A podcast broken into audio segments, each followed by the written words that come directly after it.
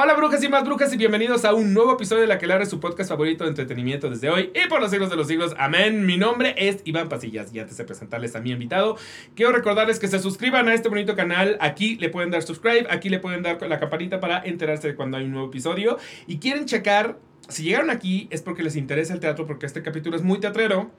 Eh, entonces quiero creer que les interesa el teatro. Y si ese es el caso y nunca habían topado la que red se pueden meter a checar el resto de nuestras entrevistas en el canal. Se van a topar con muchísimas, porque llevamos haciendo esto ocho años. Entonces se van a topar con muchísimas. Y si ustedes están en iTunes, si ustedes están en Spotify, nada más nos están escuchando, no nos están viendo, de cualquier manera nos pueden dejar un review, pueden también suscribirse, pueden dejarnos bonitas estrellitas. Este, y todo eso nos ayuda a crecer como una gran familia. Y ahora sí, les presento a la luciérnaga del teatro. Eres la luciérnaga del teatro mil por ciento. ¿Alguna vez viste el, el, último teatro del mundo? Sí. Y ubicas la canción Maga de la Luz. Bueno, es el Mago de la Luz.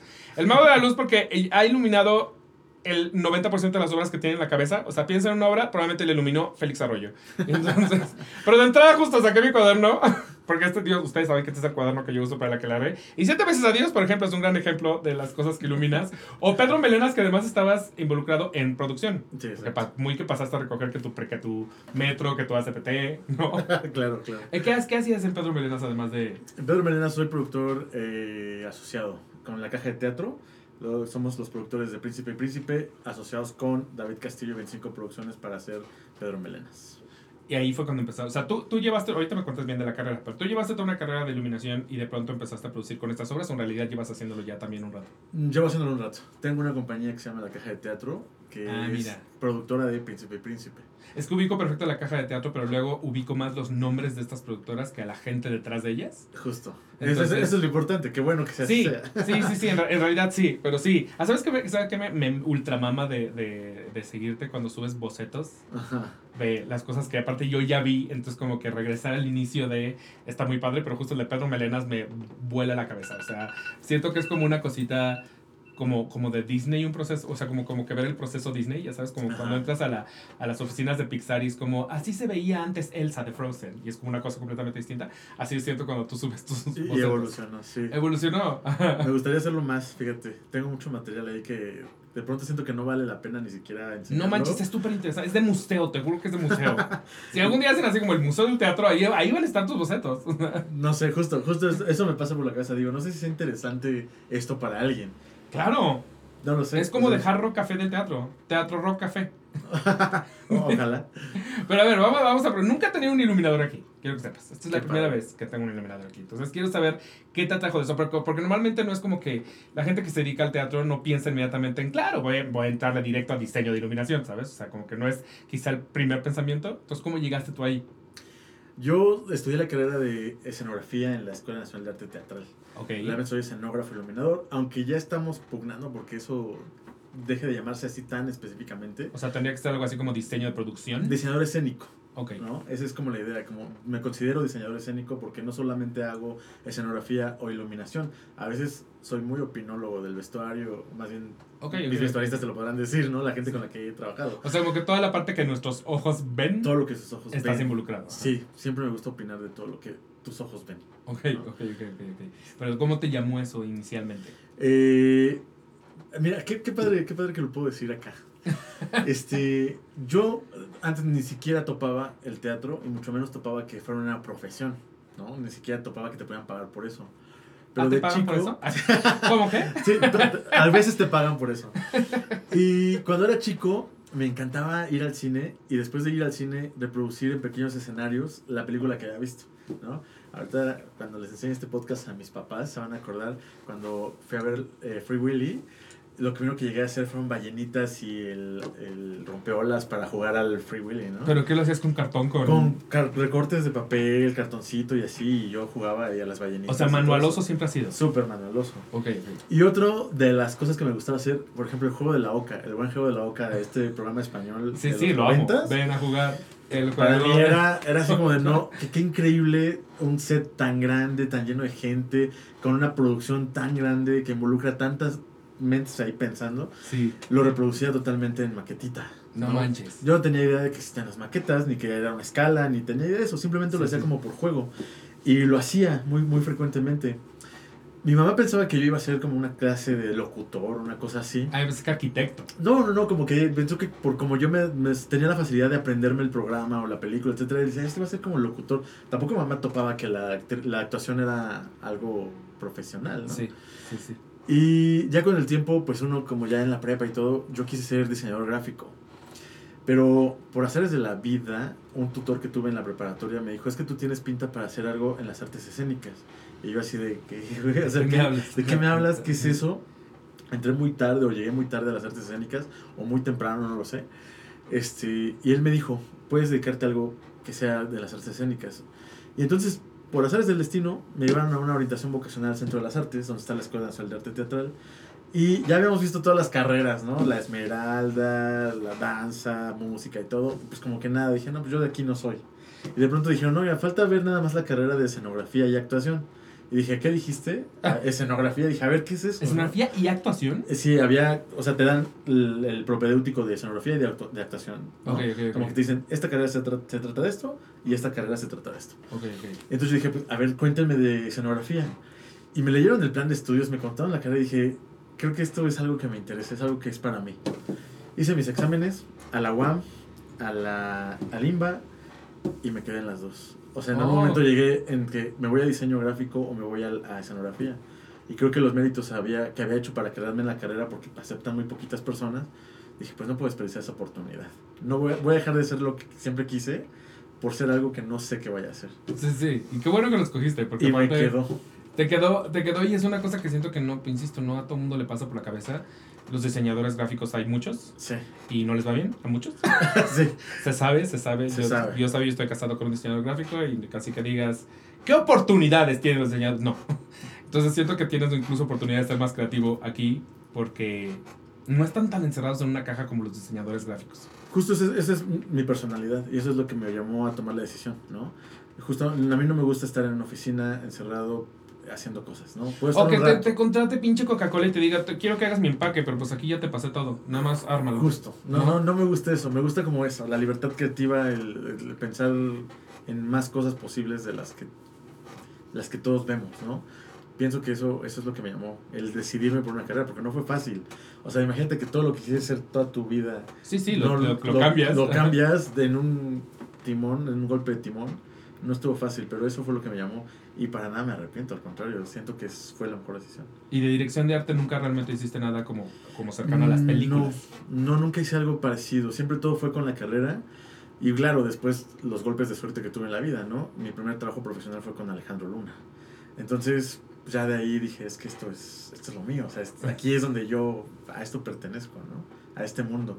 Más que al diseño concretamente, en las artes escénicas, el teatro. Estar dentro del teatro es... para Sí, sí, es absolutamente más tu mundo. Porque yo, eh, yo no, en absoluto no estudié nada parecido a esto, pero en comunicación te enseñan de pinches todo. Ujú. y luego descubres que casi nada te sirve. Pero de las cosas que algunas me pusieron a hacer fue dirección de arte. Tienes que aprender dirección de arte, aunque nunca te vayas a dedicar a esto y seas pésimo como yo. Eh, y nos pusieron a replicar una escena de una película de Cuarón, de la de Great Expectations. Ujú. No sabes la chinga, o sea, era como que tenía que ser el, el mismo fondo, el, que se viera igual. Es una escena en la que él está pintándola a ella, entonces los dibujos se tenían que ver igual. Era una chinga, por supuesto que no me salió, pero, pero, pero me pareció interesante el ejercicio. Tengo que aceptar que el ejercicio como ejercicio es muy interesante, pero ahí cuando te das cuenta, no voy, yo no voy para dirección de arte ni a, ni a vergazos. Y acabo de entrevistar a Eugenio Caballero hace poquito, eh, y las cosas que él decía, yo decía, no, que estaba yo lejísimos de querer hacer, o de poder hacer algo así. O sea, se necesita una creatividad muy, muy cabrona, que siento que al final también la- la- existe en el teatro, porque, insisto, siento que... Es más, pongamos el, el ejemplo para que nos lleves por, por el viaje de un, de, de- de un- No sé si aquí nada más fue iluminación, ¿cierto? Porque Entonces, es Ballina. Sí, diseñé iluminación. Pero entonces se acerca contigo la persona que va a hacer la obra, ya pues, me imagino que es productor, y te dice, quiero que ilumines esta obra. Te pasan un guion. Sí. ¿Ese es el primer paso, dirías tú? Sí, sí, sí, el primer paso es quien te invita, ¿no? A veces es el productor, a veces es el director o la directora, y a veces, como en este caso, fue Jorge, Ah, ok. quien me invitó a, a- a integrarme al proyecto. Obviamente, pues él lo platicó previamente en la producción, ¿no? Y, y- pero a él le llamó la atención que yo lo pude iluminar. ¿Qué otros proyectos habías hecho con Jorge Ballín antes? Había hecho Blue Room y había hecho em, eh, a, a Puerta Cerrada. Ok, entonces ya te conocía. Ya me dijo, conocía. Él, y- él es el indicado. Sí, sí, sí, él me dijo que con esta podría estar con él. Ok, entonces step one, te dan un guion. Sí, me dan un guion, lo leo y una vez que lo leo, mi mundo empieza a crearse, ¿no? O sea, yo tengo una postura frente al guion, frente a la misma obra y esa postura se va acompañando de imágenes y de ideas y de posibilidades, ¿no? O sea, tú desde que estás leyendo estás boceteando ya. Procuro. Ok. Procuro, antes que otra cosa, lo primero que hago cuando leo es ordenar primero un Excel. Bienvenidos. No, no, bienvenida. La palabra Excel no creí que fuera a salir en este episodio. Bienvenidos a la realidad. Sí, lo primero que hago es leer. La primera lectura siempre es como muy orgánica, ¿no? O sea, lo leo a la primera y, y trato de sentir cosas y trato de no pensar tanto. Trato más bien de sentir. La segunda lectura, esa sí ya es la del Excel, ¿no? Donde vuelvo a leer todo y en un Excel, para mí, para mi intimidad y para mi formación, lo lleno entre cuántas escenas hay, cuántos personajes hay, qué cambios de escenografía llega a haber, cuántos cambios de luz, cómo se cambian los vestuarios, qué utilería, etc. Lleno un breakdown totalmente de la obra para tenerla clara yo en la cabeza y después poder tener un diálogo más abierto con, con mis pares creativos. O sea, ¿no? pero entonces tú ya más o menos ubicas cuántos cambios de luz va a haber aún todavía sin montaje. Sí, sí, sí, sí, es algo que puedes hacer en la praxis, ¿no? Puedes imaginarte, simplemente divides cuántas escenas son, de entrada si son 17 escenas, tiene que empezar y terminar. Ya con eso Sí. tienes 34 cues. Sí, sí, ¿no? Ahora, ¿qué pase adentro? No sabes, ¿no? O sea, ¿qué, qué más pase? No lo sabemos, ¿no? Pero sí, eh, te empiezas a calcular de qué tamaño es el proyecto, de qué tamaño es la producción, cuántos cambios de luz hay, cuántos cambios de vestuario, cuántos posibles cambios de escenografía, pues porque eso te hace entender la obra de pie a ¿no? Y poder dialogar después con el director, con la directora, con vestuaristas, con el escenógrafo, con... Vaya, tener un diálogo más amplio sobre la obra. Y tú no conocías, me imagino, el teatro Ramiro. Oye, el Ramiro, Ramiro Jiménez. Ramiro Jiménez. Porque en realidad estaba renovándose. Estaba momento. renovándose, pero sí lo conocía, porque en la escuela cuando estaba estudiando, una vez tuve una maestra que me pidió un favor, que me mandó a entregar unos CDs al Ramiro Jiménez, porque estaban montando una obra de Hitchcock, no me acuerdo cuál los eh, esos escalones, no me acuerdo cómo se llama. Ok, ok. Este, y me dijo, pues vete al teatro y entrega los CDs y va a llegar tal persona y tal. Entonces yo conocí el teatro por hacer del destino y después ahí ensayamos Dogville. Ah, ok. Pero no lo ubicabas en términos de ya sé cómo se- trabajar en este teatro. No, no había trabajado ahí, pero sí lo conocía. Pero sí te dijeron, "Va- vamos con este teatro. Sí, me dijeron, vamos con este teatro. Este, bueno, hubo varias posibilidades. eh, después se decidió por este teatro. Y en cuanto decidimos el teatro, pues empezar a ver la lista de equipo, rider, este, cómo se ve por todos lados, cómo se escucha, cómo se vive, estar ahí en cada butaca, etcétera, como más o menos saber por dónde va a ir tu diseño, ¿no? O sea, tú, por ejemplo, estuviste involucrado en parte del rediseño para decir necesito este tipo de robótica o... O sea, porque hace- es muy distinto si alguien te pone a diseñar algo para el Telcel que Sí. si te pone a diseñar algo para el círculo temporal, ¿no? Entonces, supongo que tiene que, que haber una familiarización con el equipo que ya hay.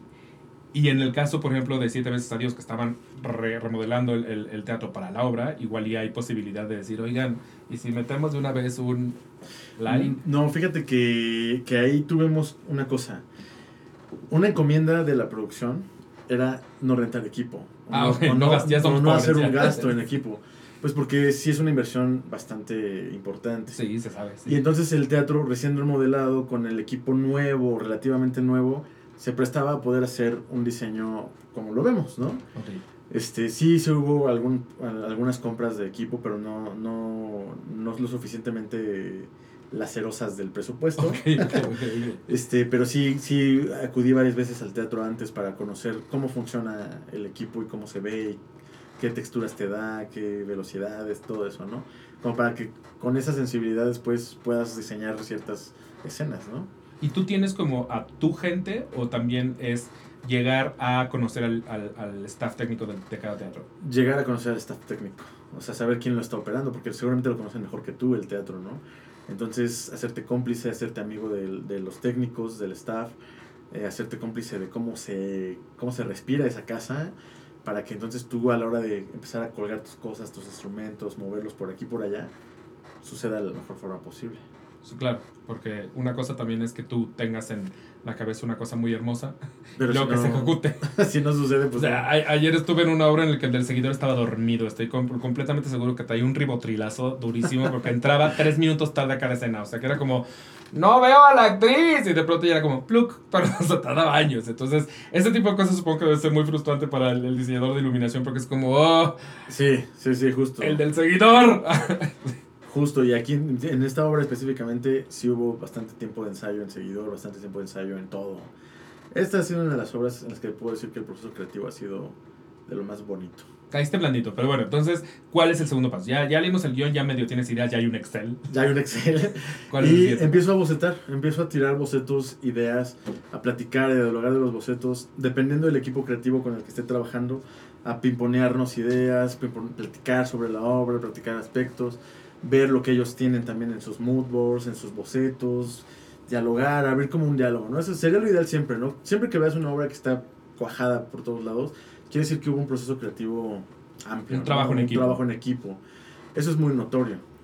Este, cuando no lo ves, se nota en el escenario. Sí, o sea, también. se nota que no está desarticulado. La de ayer. Entonces yo, yo procuro que así sean mis procesos, ¿no? O sea, siempre que me invitan a trabajar, procuro ser metiche en todos los aspectos. O sea, si no me separo del proceso creativo, ¿no?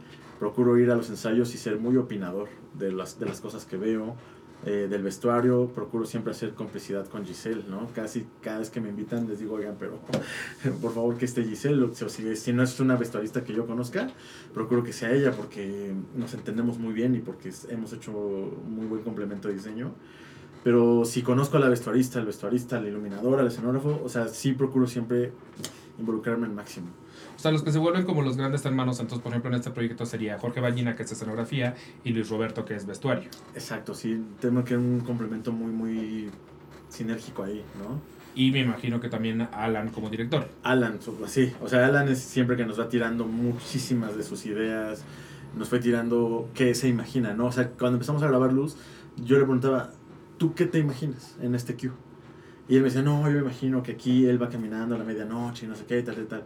Entonces tratas de traducir eso que el director está pensando y sintiendo en algo que sea eh, que esté en el diseño escénico, ¿no? Que, que con lo que tienes, con los aparatos que colgaste, etcétera, se pueda conseguir una sensación o una atmósfera a la que el director se imagina, a la que yo me imagino y a la que Jorge se imagina, porque Jorge es un poco parecido a lo que yo hago, ¿no? Como que también trata de entrometerse en todo, cosa que se agradece porque más visiones, más vistas, más ojos siempre apoyan Y se aseguran aparte que todos están en el mismo canal. que todos estamos en el mismo canal.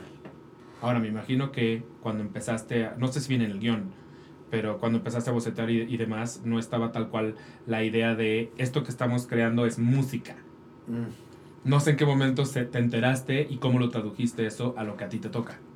No, eso me enteré desde, o sea, desde que leí el, el texto. Sí venía, entonces. Sí, vienes, pues sí, tienes las canciones, vienes ahí y dices, bueno, es obvio que en algún momento van a cantar, ¿no? No, no, no, me, re- me refiero a que escénicamente todo está pensado para que sea como una especie de estudio de música. Ah, no, para sí. que- no, esto, o sea, esto sucede en los diálogos, ¿no? O sea, justo cuando me invitó Jorge me dijo, estoy pensando en esto, en esto, en esto, en esto. O sea, de pura platicada y después me fue enseñando bocetos. Jorge, por ejemplo, es un escenógrafo que, que estando, estábamos en Blue Room y él me estaba pidiendo opinión de sus, eh, de sus renders en SketchUp sobre la luz y sobre cómo pensaba, qué pensaba de la textura, qué pensaba de si la escala, que si para allá, para la izquierda, la derecha. O sea, sí, Jorge es ese tipo de escenógrafo, ¿no? Que se involucra con todos para que justo el proyecto sea más, más este, cuajado, ¿no? Ok, ok, ok, ok, perfecto. Sí, sí, sí, opiné, te digo, desde, desde mucho antes, ¿no? Blue Room lo hicimos en noviembre Sí, y ya, que ya... también se sabe que Blue Room no fue como una cosa fácil, porque No si ustedes fue. la vieron, era un dispositivo giratorio como un cubo de Rubik, voy a decir. Y cada que se movía se creaba una nueva habitación. Era una cosa muy compleja, la verdad. Sí, estaba complejo, muy Sí. complejo. Jorge es, es, es- es especialista en eso. Pues es- sí, claro, es que ya si lo vas a hacer, pues ya, ¿para qué te quedas en, en medias tintas, no? O sea, es un poco como el punto, o sea, Meterse al lodo. meterse al lodo, exacto, porque ¿cuál es el punto de, de quedarte tibio? O sea, de entrada es notorio para el espectador, Sí. que es como, "Ah, aquí ni hay concepto ni hay realismo, hay una cosa ahí que parece que tiraron la hueva. Entonces, yo prefiero mil veces a alguien que diga, voy a hacer una cosa, gra-". digo, yo sé que no siempre hay el presupuesto para hacerlo, pero cuando, cuando hay un presupuesto para decir, me voy a aventar. O sea, yo me acuerdo perfecto de la, de la escenografía de ballina de, de El Hilo Rojo, se llamaba el Mi Cuaderno Rojo. Mi cuaderno rojo.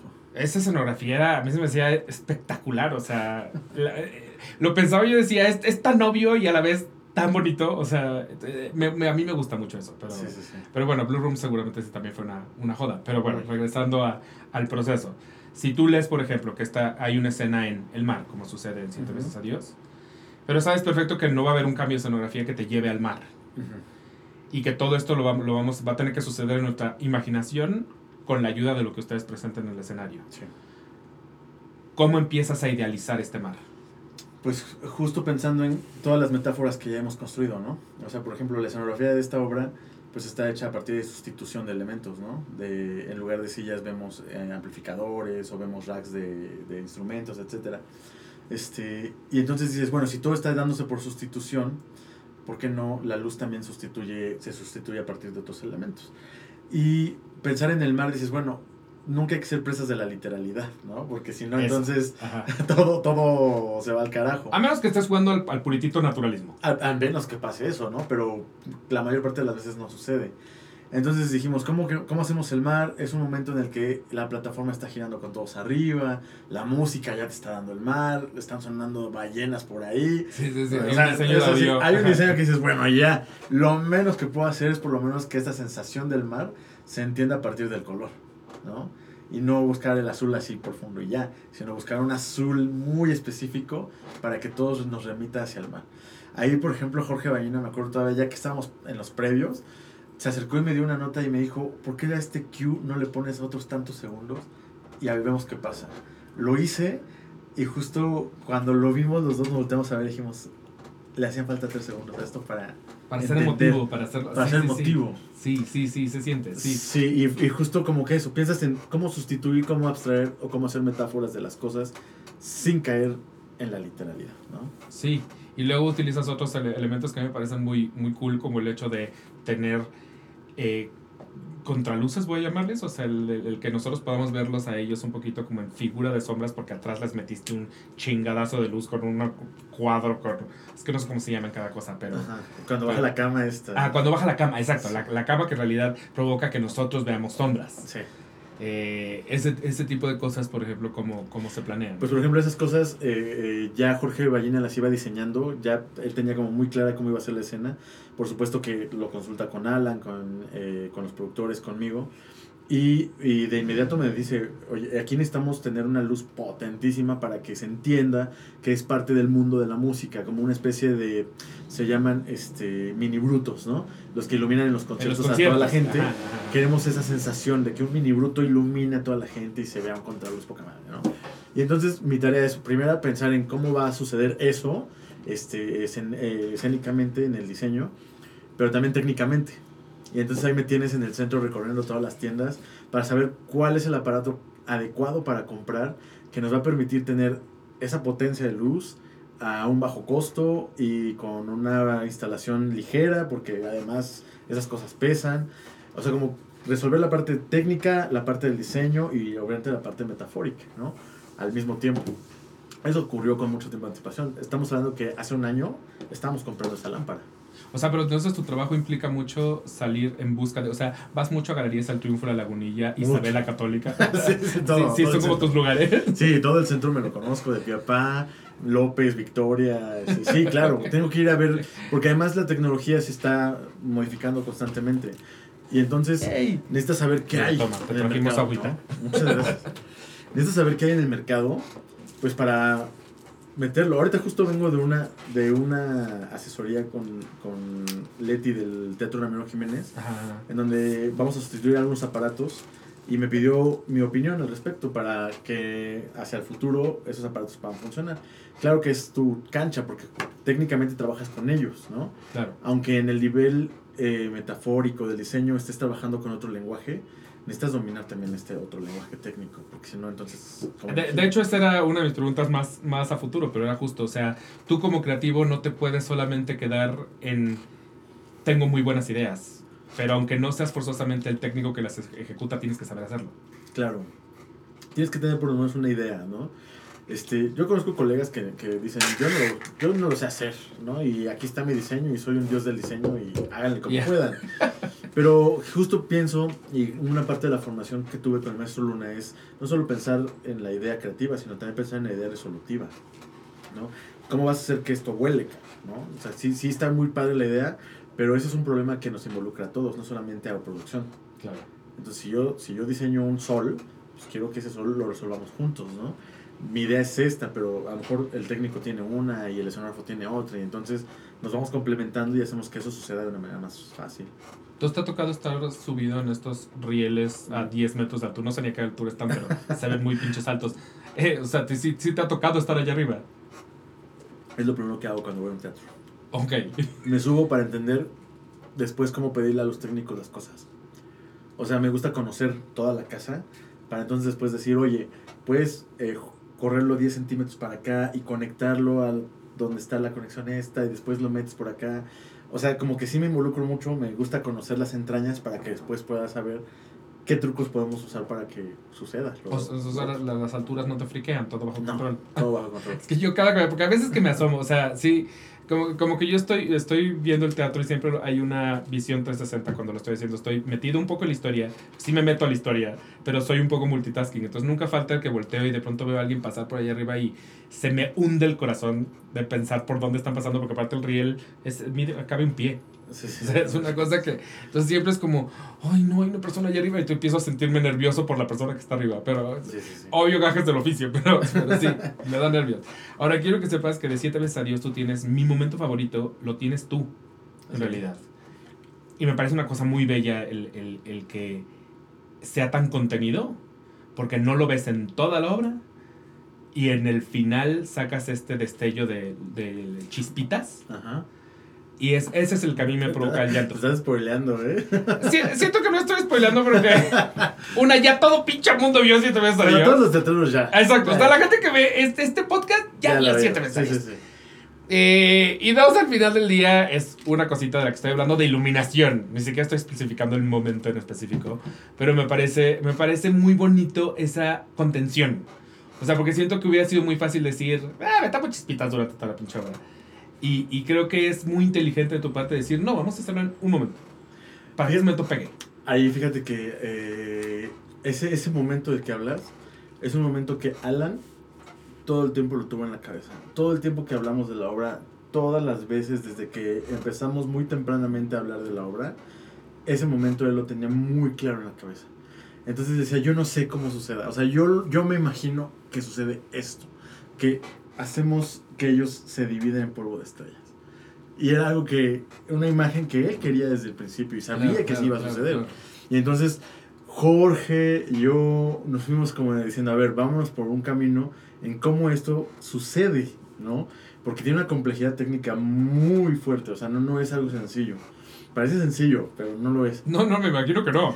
Este, y entonces fuimos explorando, fuimos explorando. Jorge propuso unas cosas, yo propuse otras. Este, y después le propuse yo a un, este, a un técnico que hace este tipo de dispositivos, a Ismael Carrasco. Se lo propuse a Jorge, le dije, mira, yo he trabajado con Ismael este tipo de cosas. Él tiene esto. Le pedí a Ismael ciertos videos, le dije, mira, pásame videos de cosas que hayas hecho de este tipo. Se las pasé a Jorge, las fuimos dialogando, las discutimos, Jorge se desilusionaba, yo me desilusionaba porque no era exactamente lo que queríamos. Hasta que Ismael nos dijo, miren, no se preocupen, les puedo hacer una maquetita, ¿no? Nos hizo una maqueta, nos gustó, quedó.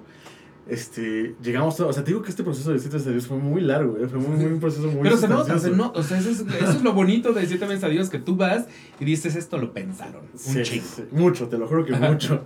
Y entonces ya llegamos al teatro. Antes de los montajes, este, lo primero que, que vimos fue ese momento. Dijimos, Ismael nos, nos instaló, nos hizo una instalación, nos hizo una prueba con la computadora. Alan lo vio, lo vimos primero Jorge y luego yo. Dijimos, a nosotros nos gusta, nos funciona, creo que va a ser por ahí. Ya después le dijimos, Alan, ven a ver esto que hemos preparado para ti. Lo vio, le fascinó, creyó en nosotros, creyó en Ismael porque la inversión no era poca, era una Sí. inversión. ¿Te- muy- te- ¿Se acuerdan cuando dijeron que no gastara? Bueno, Sí, exacto, les tengo una sorpresa. Y entonces este Alan siempre confió ciegamente en nosotros y, y- y nos dio ese voto de confianza con Ismael. Y se logró. O sea, cuando ya lo vimos, de las primeras cosas que vimos instaladas, montadas en el teatro fue eso. Y hicimos la primera prueba. La primera vez que sucedió, todos salimos fascinados porque lo más difícil de conseguir ya lo habíamos logrado. Y el final. y ahora hay que regresar Ahora hay que hacer la obra. Ahora hay que hacer la obra, Y exacto. justo era el chiste. ¿no? Pero es tan valioso, o sea, porque yo, yo en esa obra te paso por muchas emociones y hay mucho momento de ojito rey, mi momento de lágrima, pero ese pinche momento me destruye. O sea, me devasta. Así. Sí, sí, es un momento muy bonito. Es un momento muy, muy bonito. y curiosamente es el momento en donde se va restando la luz.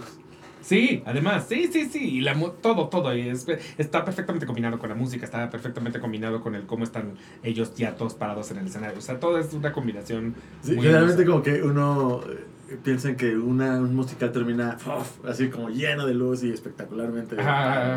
Y aquí, si, si- digo, quienes lo hayan visto, se dan cuenta que es un proceso de degradación de la luz hacia el final. Vamos apagando todo lo que se pueda apagar posiblemente para que no se vea cómo esos, este- estas lucecitas bajan del, del telón. Es que hay muchas cosas en, en términos creativos que si, si tú vas muchas veces a ver si te ves a Dios puedes ir viendo, pero justo ese trabajo en la iluminación, Luis Roberto hizo algo muy parecido en los vestuarios. Fíjense muy bien cómo, en qué colores empiezan los vestuarios, en qué colores acaban los vestuarios. Todo eso igual no lo notas a la primera porque la primera estás como más metido en la historia.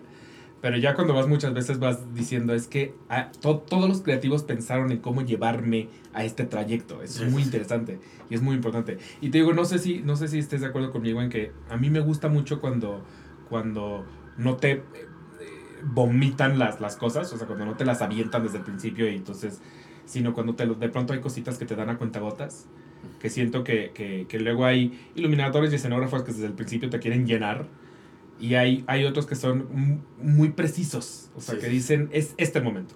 Y el resto me voy, me voy a ir más chiquito. O sea, yo me acuerdo mucho, incluso siendo que es un iluminador muy joven, Iván Sotelo, Ujú. eh, que iluminó la última Incendios. Le aplaudí mucho de entrada el hecho de que en el círculo teatral no hay tanto que hacer.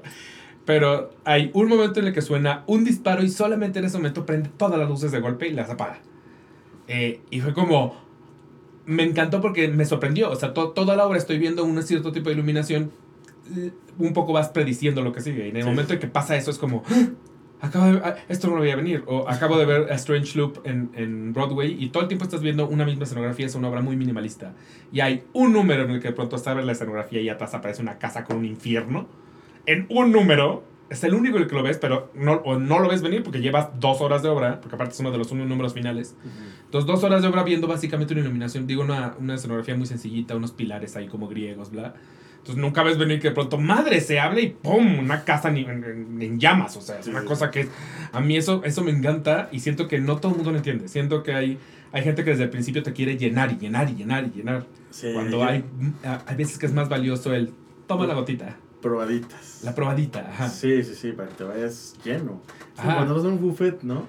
O una Exacto. cata. "Eh, pues pruebo de todo y me voy pedísimo, ¿no? Exacto, o el, o el, Feliz. O en lo que no ves también, que, que me, me parece muy interesante. Por ejemplo, que en, en Pedro Melenas hay todo este. to- lo que gira en torno al personaje de Pedro Melenas. Ajá. Y en realidad no lo ves. O sea, todo el tiempo lo oyes, se acerca, hablan de él.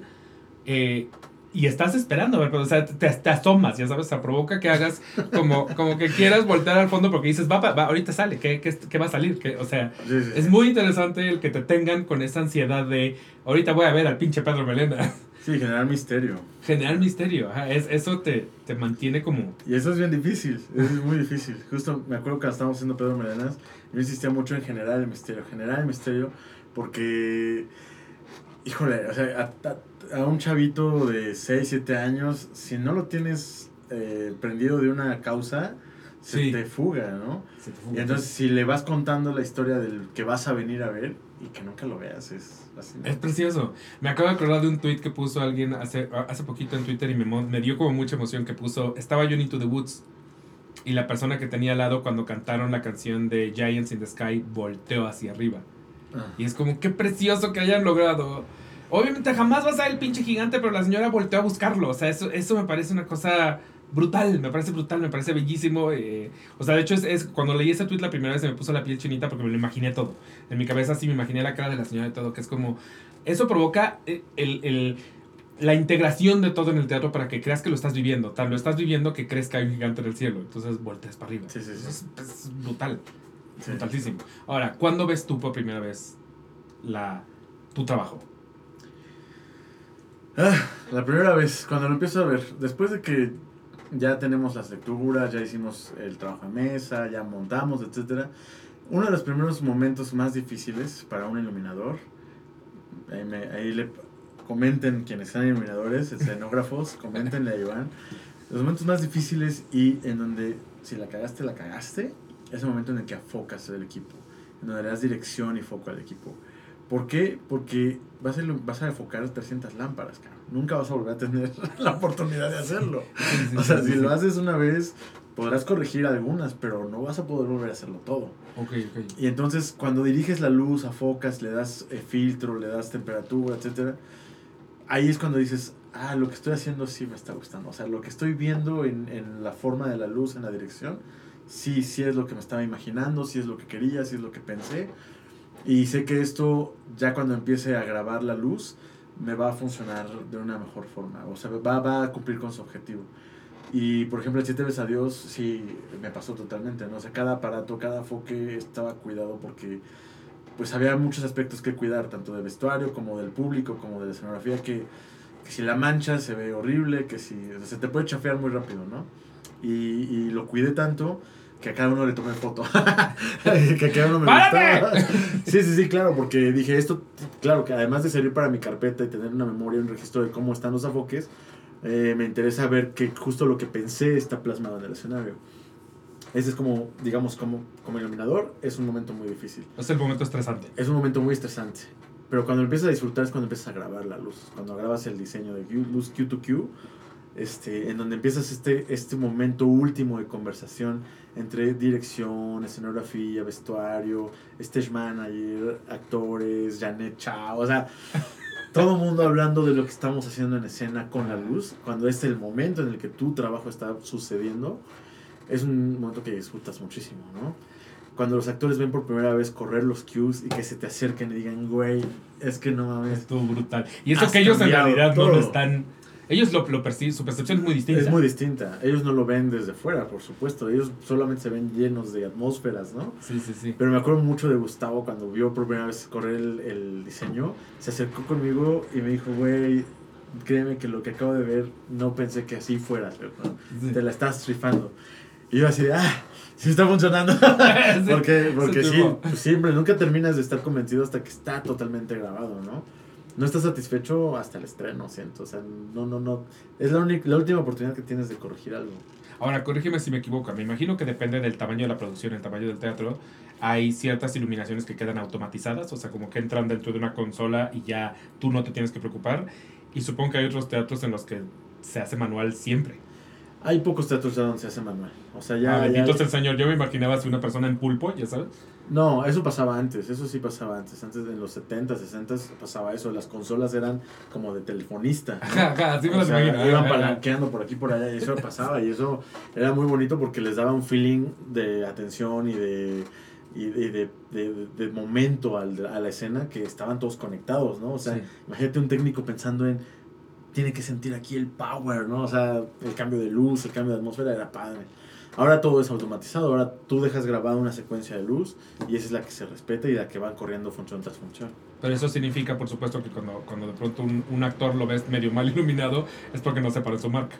O porque no se pone su marca, o porque se fundió una lámpara, o porque se movió una foca, o porque tembló y se cayó una lámpara así. y o sea, es- Que hasta eso puede pasar, Puede claro, pasar. porque México. sí, sí, por eso justo son los, sirven los técnicos, los stage managers, para revisar que todo lo que hiciste esté en su lugar, ¿no? Y no es como un pinche arbolito de Navidad, o sea, no es, de, no es de que se te funde una luz y no tienes ni... O sea, tienes que poner a buscar entre 300 foquitos qué fue lo que pasó. Hay unas que sí, otras que no. Hay, si la, la luz convencional generalmente se funde una, se funde una y ya no pasa nada. Este, pero la luz eh, de LED o robotizada, a veces se puede fundir una solita y no pasa nada, pero a veces hay un fallo en la conexión y ya no te responde ninguna. Y ahí sí Sí, ya, ese es el, el- el ahí, se arbolito de acabó, Navidad. ahí se acabó tu historia, ¿no? Sí. Eso sí ha pasado. Y qué problemático. Eh, Hay una historia bien famosa del Palacio de Bellas Artes cuando abrieron la remodelación. Ok. este empezaron a hacer lo que quisieron las máquinas de, de iluminación, ¿no? Eran O sea, robóticas poseídas. y todo. Poseídas, hicieron un show de luz y color. en el jardín, de de los cerezos, Ah, imagínate. es muy famosa esa. Entonces sí, o sea, a veces las máquinas no tienen poder, no tienen palabra. Yo, yo tengo un- una duda, no tiene que ver con máquinas, pero creo que hay un, hay un trabajo muy artesanal en el, en el pintado con, con luz, porque muchas veces se usan, eh, no sé si les llaman gelatinas, Ujú.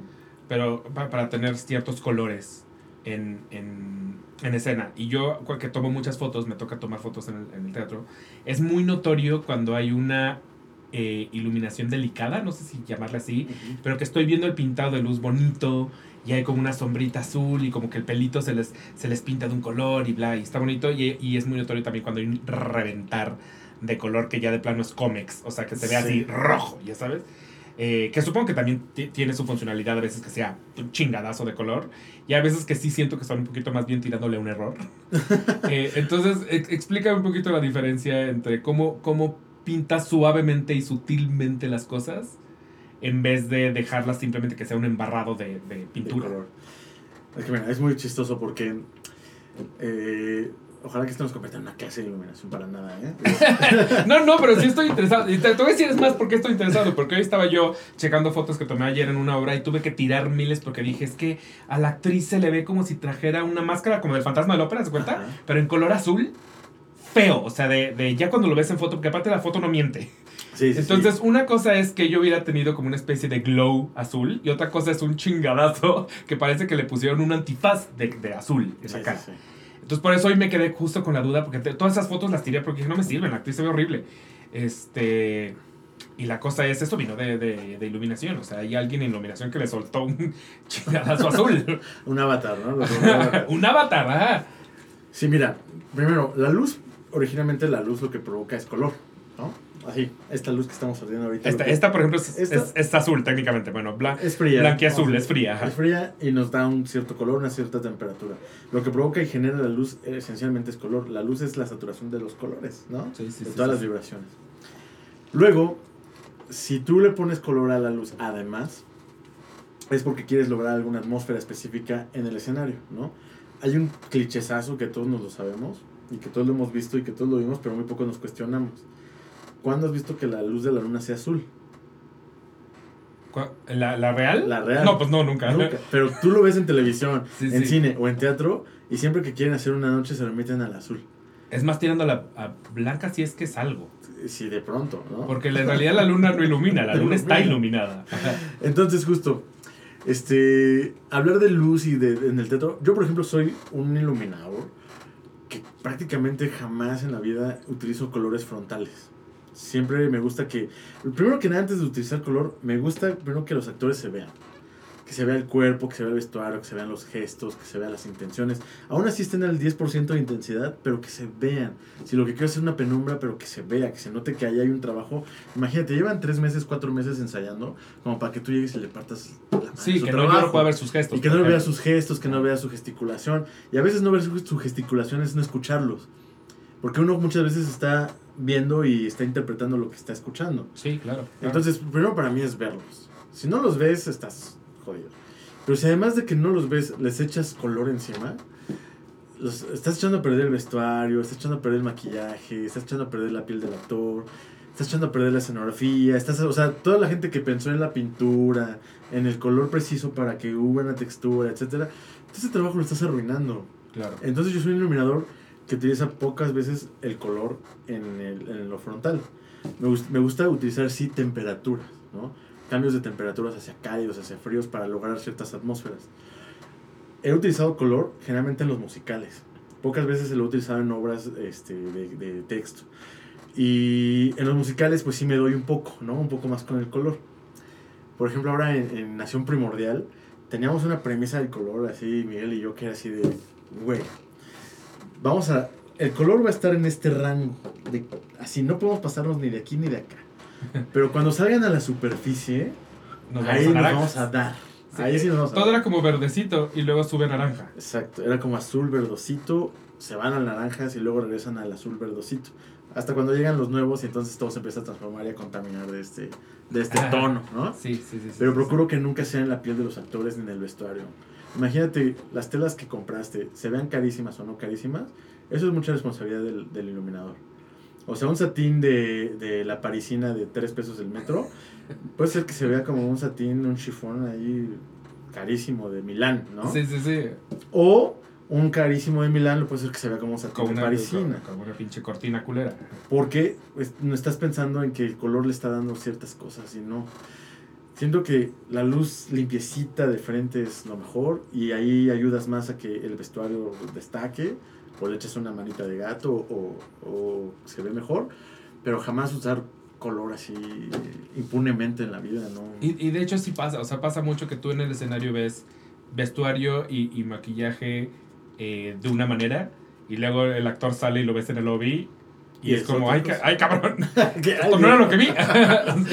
Sí. sí, pasa, y claro que la, que la iluminación está muy involucrada en eso. Mucho. En Pedro Melenas, por ejemplo, el vestuario tiene una texturización así muy fuerte, ¿no? O sea, es muy fuerte. Y por lo menos lo que me correspondería es cuidar esa texturización, esos colores, esas ese, pa- esos patrones de color, etcétera, porque pues ya hay una chambota detrás, ¿no? Sí, Como sí, para sí, que sí. tú llegues y la eches a perder, pues no está padre. No está mal. Entonces lo que, lo, que, lo que es mejor es como jugar con las atmósferas a partir de las intensidades, de las temperaturas. Y ya después vemos si usamos color, ¿no? Ya después vemos si la merita la escena, si vemos si es necesario. En Siete veces a Dios, por ejemplo, solamente hay color en la música.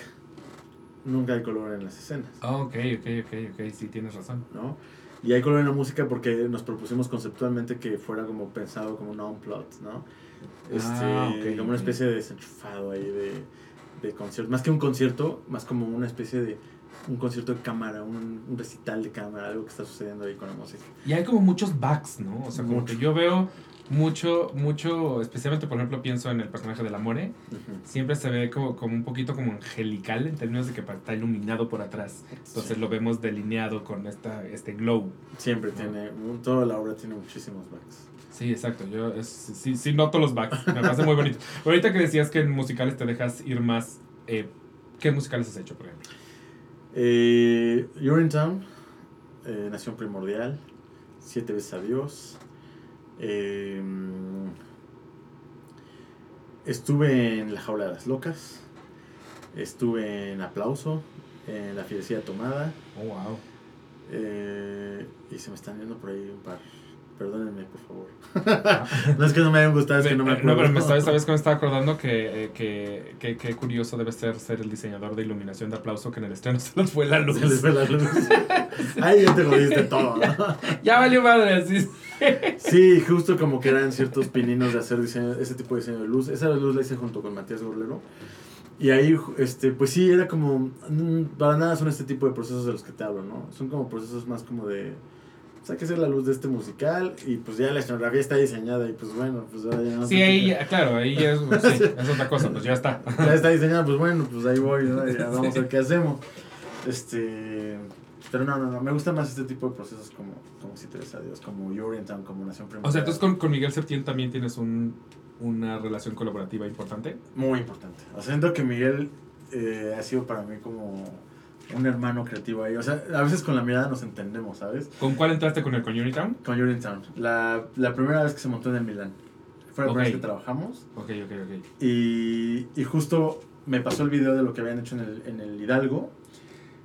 Y lo primero que le dije, amigo, este, vamos a hacer otra cosa. Vamos a hacer otra cosa. Es muy Vamos notorio. Es muy, si ustedes lo vieron en el Hidalgo y luego en el Milán, hay muchas diferencias en escenografía, en iluminación y vestuario. Sí, vamos a hacer otra cosa.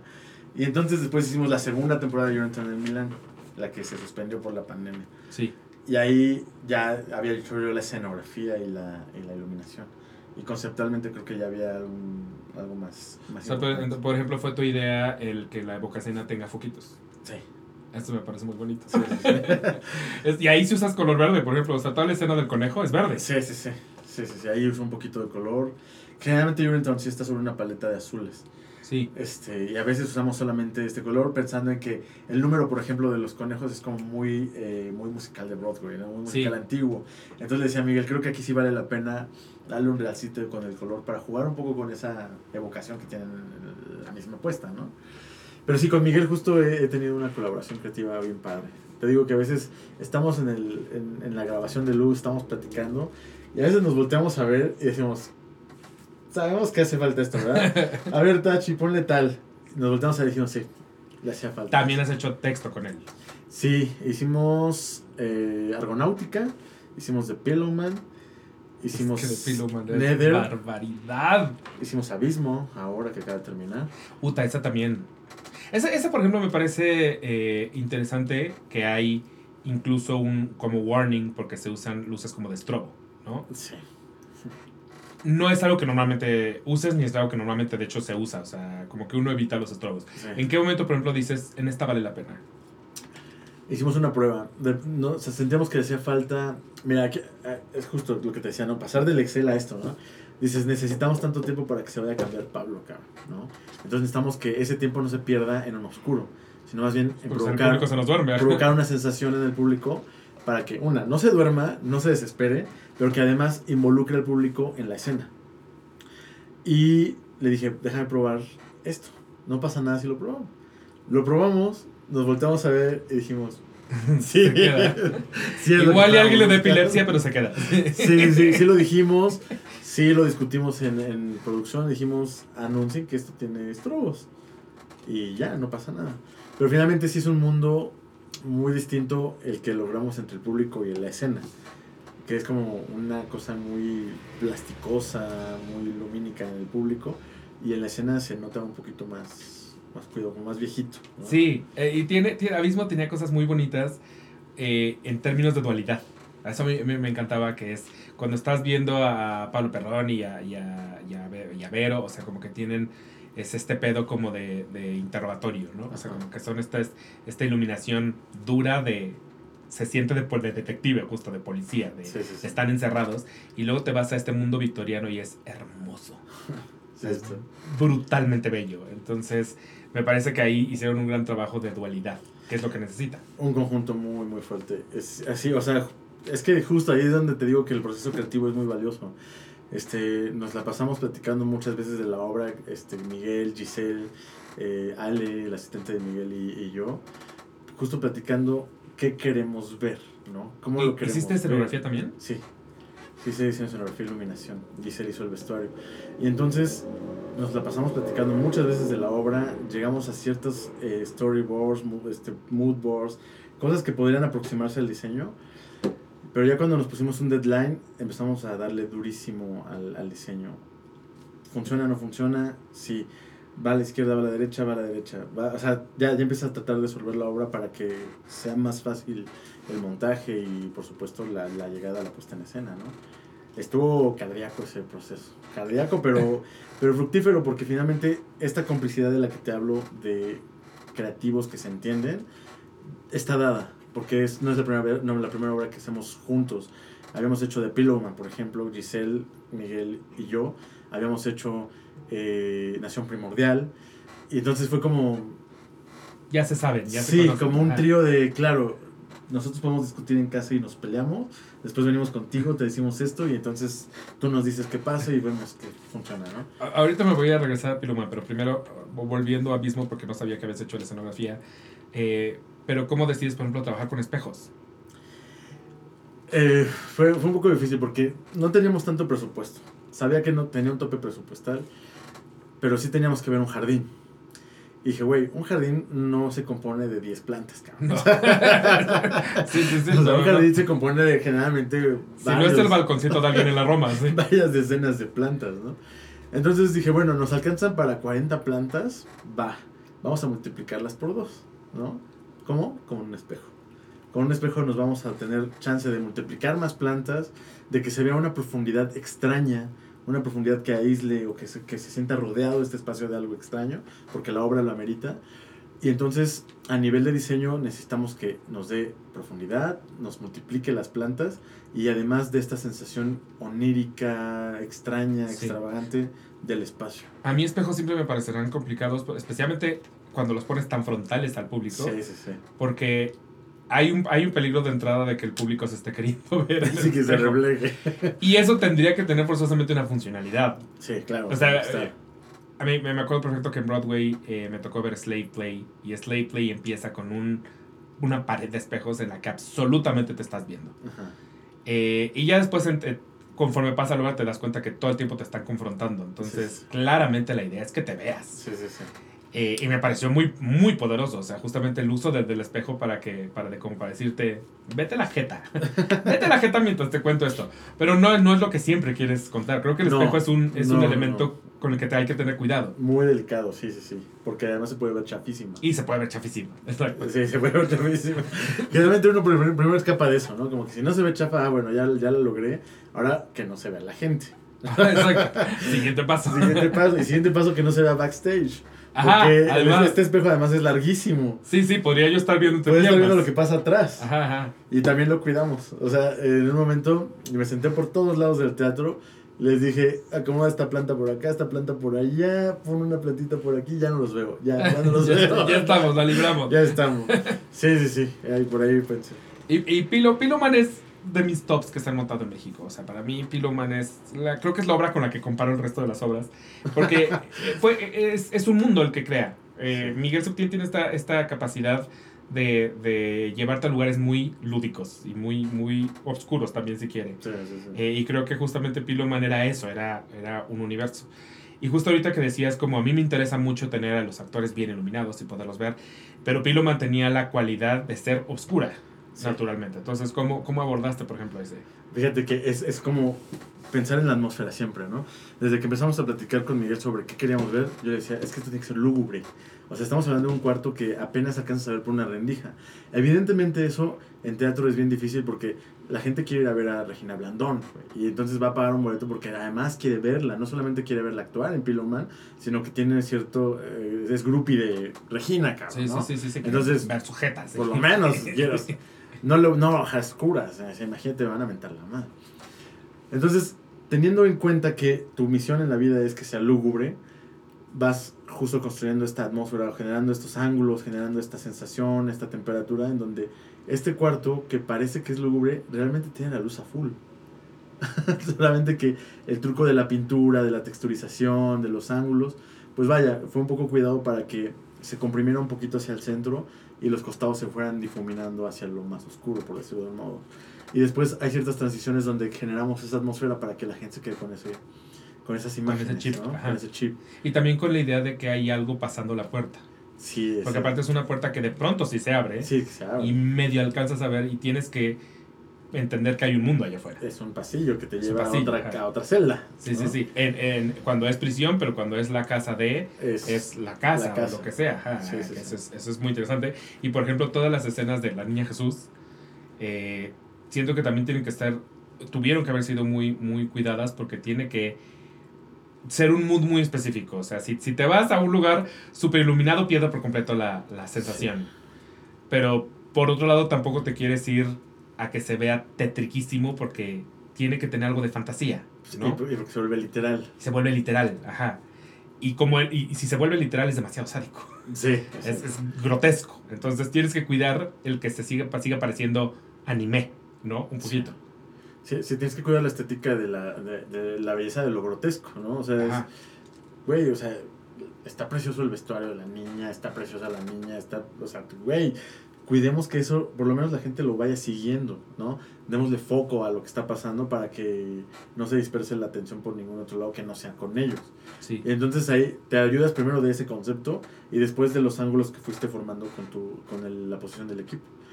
Y ya después las temperaturas y los colores, pero es muy, hay muy poquito. De hecho, en Piroman hay una vez que hay color, no hay nunca Sí, más. sí, no hay, no hay. Pero No, oh, qué brutal trabajo, qué bella, esta es muy bella. La disfruté mucho, sí, la hemos disfrutado mucho. Ya veremos entonces qué sigue con septiembre, porque ahí vas a seguir, ahí va a estar. Sí, ya, ya, ya, Ya, veremos, ya veremos, ya veremos. Porque aparte Miguel Septiembre no para, no, ese, ese hombre no para, entonces ya veremos. Vienen cosas, vienen Me, cosas. me voy a regresar a tu pasado. Entonces, tú técnicamente no, no tenías presente al teatro. No. Me imagino que una vez que empiezas a estudiar, obviamente como parte de, de una carrera de, de escénica, pues empiezas a tener que ir al teatro. Sí. ¿Cuáles fueron las primeras es- este, iluminaciones y escenografías que a ti te movieron? La primera vez que vi una cosa que dije, wow, fue una cosa de Jorge Ballina, que se llamaba, Ah, era una cosa de danza contemporánea, que se llamaba Giselle si es él, en la sala Miguel Covarrubias. Era una cosa padrísima, en donde era como un obturador que se movía por el escenario y veías diferentes posiciones del escenario, e incluso te convertías en un en un espectador que estaba en la parrilla del escenario y veías bailar a los bailarines en el piso del escenario hasta el fondo. Una cosa padrísima, loquísima. Y dije, no puedo creer que esto se pueda hacer con. que esto lo haga un escenógrafo. O sea, es padrísimo. Ahí es donde entendí los alcances que podía tener un, un diseñador escénico, ¿no? O sea, que claro, lo que te falta es la creatividad, ¿no? Para poder llegar a un punto así. Y el presupuesto, pero. a veces. Es más. A veces la creatividad resuelve cosas. Eh, ¿Qué, qué, qué obra o musical has visto que notoriamente es austero, pero que dices qué brutal lo hicieron? A los 13. A los 13 sí. a los 13 era notoriamente austera. sí. Pero era brutal todo lo que estaban haciendo. no, no, tengo la iluminación, no la tengo presente. No, no necesariamente con la luz o el diseño, sino todo lo que estaba pasando con los chavitos, te olvidas de todo, ¿no? Ok, ok, ok. O sea, te olvidas de, no importa, si yo decía, me da igual que fuera un recital, estos chavillos están... No te ponían la piel chinita y decías, es que, güey, no pueden, no pueden hacerlo tan bien tan jóvenes. Sí, sí, sí, sí, sí, Yo, yo, esa obra la amo, la amo, la amo y la tesoro. Pero, por ejemplo, a mí siempre tendrá un lugar muy especial en mi corazón porque aparte la he visto 233 veces y está hecha con dos focos y un cofre. Es Suce Chingón Historia de Amor, no sé si alguna vez la Sí, sí, claro, claro, Esa, por ejemplo, para mí es el, el, claro ejemplo de no necesitas más que dos focos y un cofre. Sí, sí, sí. Y se puede, ¿no? Exacto, sí, sí, es una de las. Sí, la, esa apuesta a nivel escénico, a nivel diseño es una solución bastante bonita. Una solución y esta que está ahorita en, en, el Lucerna, los últimos cinco años. Cinco años. Sí. También, es algo que está resuelto de una forma muy bella. Sí, sí, sí, sí. Entonces, sí, o sea, creatividad, ¿no? Creatividad y ya después vemos los pesos. en algún momento de, de, cuando empezaste entonces a, a estudiar, todavía no trabajabas profesionalmente, estudiando, dijiste, ¿en qué me fui a meter? Sí, sí, cuando hice mis primeras maquetas, dije, puta, ¿a qué vine a meterme? O sea, no pensé que hacer una maqueta de teatro, una maqueta de escenografía fuera tan complicado, tan difícil, porque una maqueta es la concreción de todo un concepto y toda una idea. Entonces, no es por, o sea, dices, voy a cortar un cachito de cartón, güey, y ya sencillo como eso, ¿no? Pero ese cachito de cartón está tan contenido de concepto, de idea, de creación del espacio, de significados, etcétera, que si lo cortas mal, ya no es lo que tú esperabas, ¿no? Entonces, más que, más que el trabajo de cortar una maqueta, es como todo lo que contiene alrededor. Tienes que saber perfectamente qué estás haciendo para que llegues a ese corte. Entonces, hacer una maqueta dices, huevos, güey, ya no quiero volver a hacerlo en la vida. Sí, sí, sí. Y lo he hecho muchísimas veces. y sorpresa, a eso me dedico. y me dedico a eso. Pero ahora lo disfruto mucho porque sé que cuando hay una maqueta es porque ya hay un concepto, un diseño, un trabajo Y, y eres de, de, maqueta manual, o sea, nada de que AutoCAD, o sea. No, no, hago de todo. O sea, hago planos a mano, hago AutoCAD, hago SketchUp, hago Vector y hago renders en Capture. Ahorita mis últimos renders ya prácticamente me están sustituyendo a la maqueta porque en los renders puedo ver ya acabados, texturas, luz, etcétera, de una manera mucho más sencilla y más ah. fotográfica. Y, y, ya es más fácil entenderme incluso con los directores y así, porque... Aunque hay algo de triste la pérdida de la maqueta. La pérdida de la maqueta, por ejemplo. De Pyroman hay una maqueta y Pablo la tiene ahí guardada en... Eso debe ser hermoso. En su, en su oficina. O sea, pero si yo llego entonces a tu despacho, a tu lugar de trabajo, ¿está así lleno de corchos con, con esos renders? No, fíjate que soy... En mi casa soy muy ajeno a tener un estudio así. Casi, casi todas mis carpetas las termino y las guardo guardo su programa de manos, su proceso de, montaje, sus fotos, etcétera, y las guardo ya sea en mi computadora, en el disco duro o físicamente, y a lo que sigue, porque no me gusta, se siento que guardar las cosas me... me, me Como que te empapa de, de vicio. Me, sí, me vicia, me da... Me, dice que ya lo sé y no es cierto. No lo sé. O sea, como que tener un teatrino o guardar un teatrino, prefiero regalarlos. Prefiero que se los quede a alguien que les dé un valor importante a eso. ¿No? O sea, que digo, yo hago el teatrino y que me cueste no importa, pero prefiero que alguien que le dé un valor lo guarde. No es que yo no le dé el valor, sino que siento que, el, aparte de que no tengo el espacio suficiente. serías enormemente acumulador. Imagínate, ¿no? O sea, sería como de, güey, ¿cuándo has regresado a la capilla en los últimos cinco años, güey? ¿Vas a guardar otra vez del teatrino a la capilla? o del Shakespeare, etcétera. Entonces yo prefiero que alguien que le, que le dé valor lo guarde, lo tenga y, y yo me quedo con la carpeta de diseño y la carpeta de trabajo, que es para mí lo que vale. Oh, yo sí me estaba imaginando así llegar a tu, a tu espacio de trabajo y que fuera como este mundo Félix Arroyo, ya sabes, así como lleno de tu universo.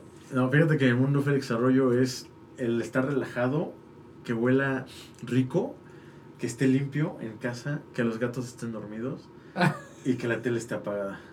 Y, ¿Cómo? y me siento en la mesa de la cocina a trabajar. Eso para mí ha sido el, el punto clave para poder trabajar. He tratado muchos otros y, eso, y me disperso mucho. Siento que uno busca más o menos como su, su Sí, su montaje de lugar, la tierra, su- ¿no? Sí, sí, sí, sí. Y ese es, es mi lugar, o sea, siempre estar con mi sillita, mi computadora, ventana abierta, que huela rico, que esté limpio, que los gatos estén dormidos que me estén viendo y a darle al, al diseño. Y es cuando tengo más concentración. Fíjate que a mí me pasa un poco lo mismo. Conozco mucha gente que le gusta trabajar con música, por ejemplo. Y yo, al contrario, o sea, en el momento que pongo música, me, justo me disperso. O sea, Sí. yo tengo que escribir en silencio. No, si no, si, si- me empiezo a ir con la música. Sí, yo Entonces, igual. Empiezo a en vez de cantar. estar concentrado en lo que debo, estoy cantando. Sí, sí, sí. Ese, por ejemplo, es, pero conozco gente que es como, van a trabajar, ponen música. Y es como, nada, no, no, quiten No. la música, la tele, la... Eso va para después. Yo no puedo, yo no Sí, puedo, no puedo, no puedo, no puedo. ¿Cuáles han sido los tres proyectos que más te han retado? ¿Qué más me ha retado? Puta. Fíjate, va a parecer que es apenas muy espontáneo, pero la verdad, la verdad, la verdad, la verdad. Siete veces a Dios fue uno, uno de los proyectos que más me retó por la lo, lo, lo importante del proyecto. O sea, el Sí. alcance que tenía, la gente con la que estaba trabajando, el equipo que tenía y aparte la responsabilidad que te, que te pide iluminar un proyecto como estos. Sí, fue un proyecto que estuve, digamos, no con la soga al cuello, pero sí constantemente yo este, censurándome ciertas cosas, ¿no? Como de, no puedes hacer esto, no puedes hacer lo otro, tienes que ir por aquí, tienes que ir por acá, no seas tan abierto. A pesar de que fue un, proyecto al que, al que aprecio, que amo y que me, me gustó mucho, sí es un proyecto de los que más me ha exigido como diseñador y que por fortuna logré que fuera un proyecto muy concreto en, en términos de diseño. Otro proyecto que ha sido tremendo, tremendo. ¿Exigencia a nivel creativo o exigencia a nivel físico? No, yo creo que creativo, o sea, como de, como de cómo hago que esto funcione, cómo hago que esto cuente la historia.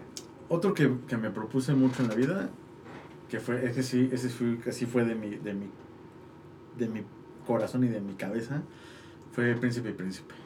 Ah, oh, este, este también es escenografía Escenografía y iluminación. Oh, es Producción. brutal. Es, es, es, este supongo que está inspirado en un pop-up book. Sí. Sí, justo eh, con Giselle, era- ese era nuestro tercer proyecto como compañía, como la caja de teatro. Y, y un día le dije, vamos a hacer esta obra, vamos a hacer Príncipe y Príncipe, y nos tiene que quedar poca madre. Porque es un tema que está tan vigente Sí. que tenemos que hacer que todo el mundo la vea, pero que vaya al teatro y que sienta que ha visto algo que nunca había visto. sí. Y entonces este, nos propusimos hacer una estética en la que nosotros estuviéramos muy satisfechos. O sea, si nosotros estuviéramos satisfechos, estábamos seguros que el público lo iba a estar. Y entonces, prácticamente, te puedo decir que desarrollamos el concepto estético y todo muy anticipadamente. O sea, un año atrás de que se estrenara ya teníamos como muy resuelto muchos aspectos de la, de la producción. Faltaba un poco el vestuario, pero el vestuario fue un proceso un poco distinto. Este, digamos que ya, ya la maqueta y los vestuarios y todo ya estaban como tres meses antes, cuatro meses antes, pero ya lo teníamos muy madurado. Y fue un, un proceso que nos llevó no solamente a nivel creativo, sino que además somos productores de eso, ¿no? Sí. este, conseguimos el dinero, conseguimos lo del elenco, conseguimos al director, hicimos como todo, todo, todo lo que implica hacer un proyecto de teatro.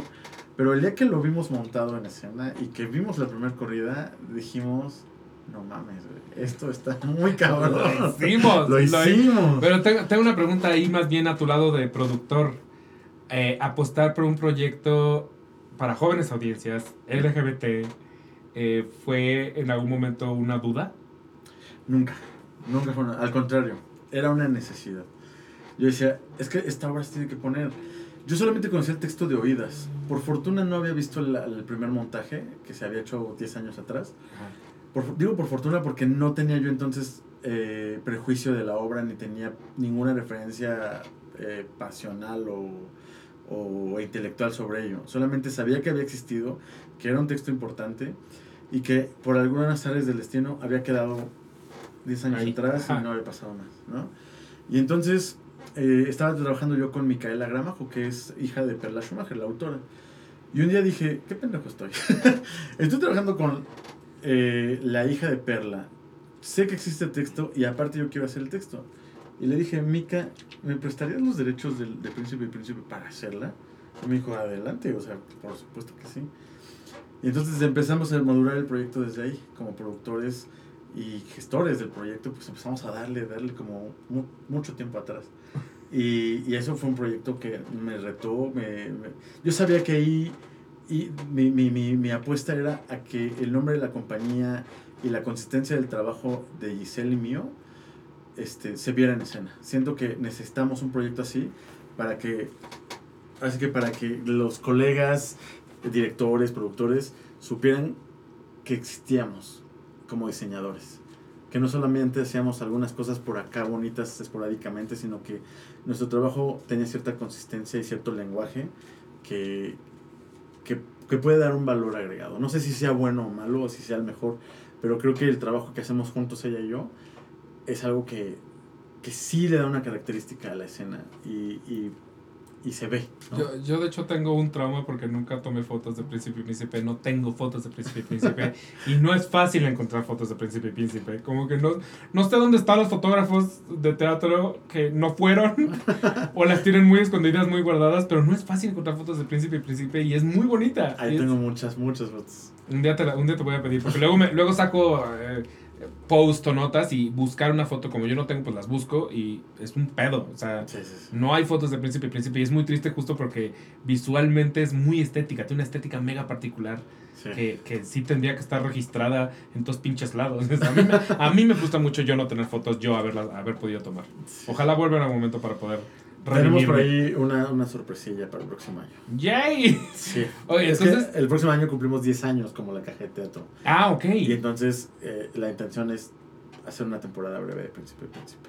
Y justo como la caja de teatro han armado como una también una especie de familia, o sea, como que eh, es Artus y es Águilas 8 y es Lalo Siqueiros, o sea, como que es- los, los veo seguido en, en sus... Sí, Trabajos. pues, pues es que justo, o sea, la caja de teatro en concreto usamos Giselle y yo, ¿no? O sea, como que nos propusimos ella y yo hacer una, una compañía a partir de diseñadores. Es decir, a partir de la visión del diseño, encontrar un texto que nos guste y entonces encontrar los actores ideales y el director ideal para ese texto, con el cual nosotros quisiéramos trabajar.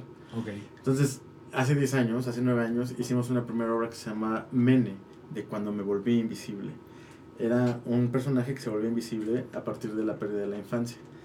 Está orientada a jóvenes audiencias todos nuestros trabajos, como, como la caja de teatro. Y desde ahí dijimos, ah, mira, como que no lo hacemos tan mal.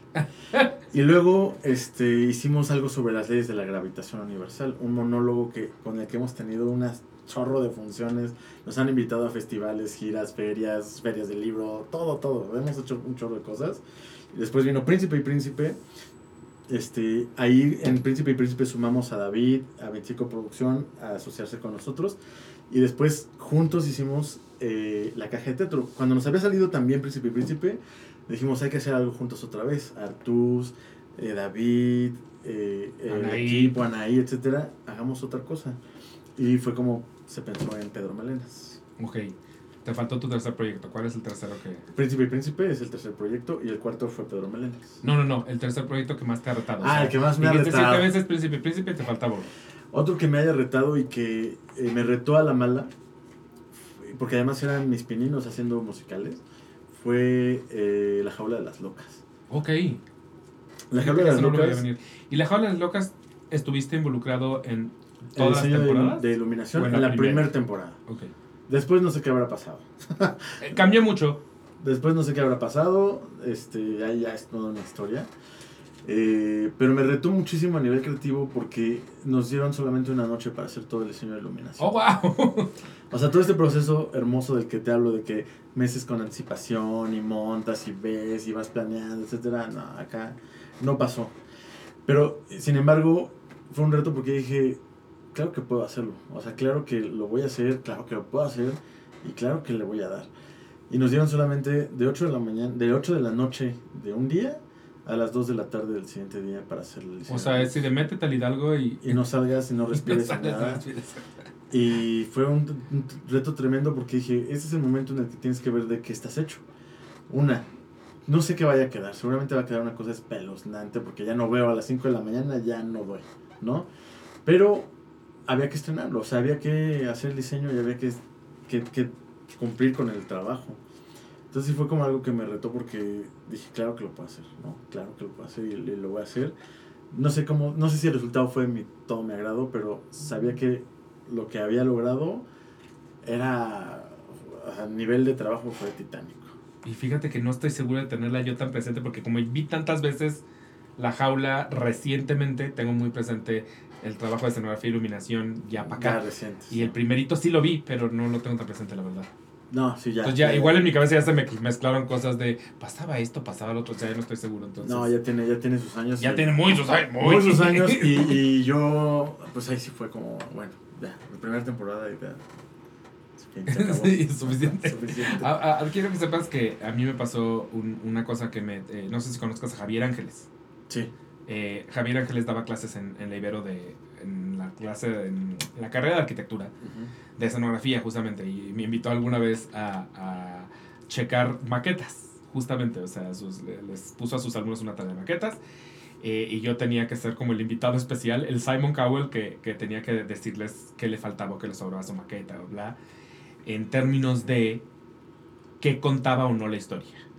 Y eso, eh, eso es algo que me, que me gustaría que, que como que pudieras tú expandir en, en términos de que iluminación y escenografía no están ahí por estar, ¿no? Sí. No se trata de poner un sillón porque pues, pues, tenemos que sentar a alguien, no se trata de poner una luz porque tiene que verse esa persona. Todos estos elementos técnicamente forman parte de la narrativa.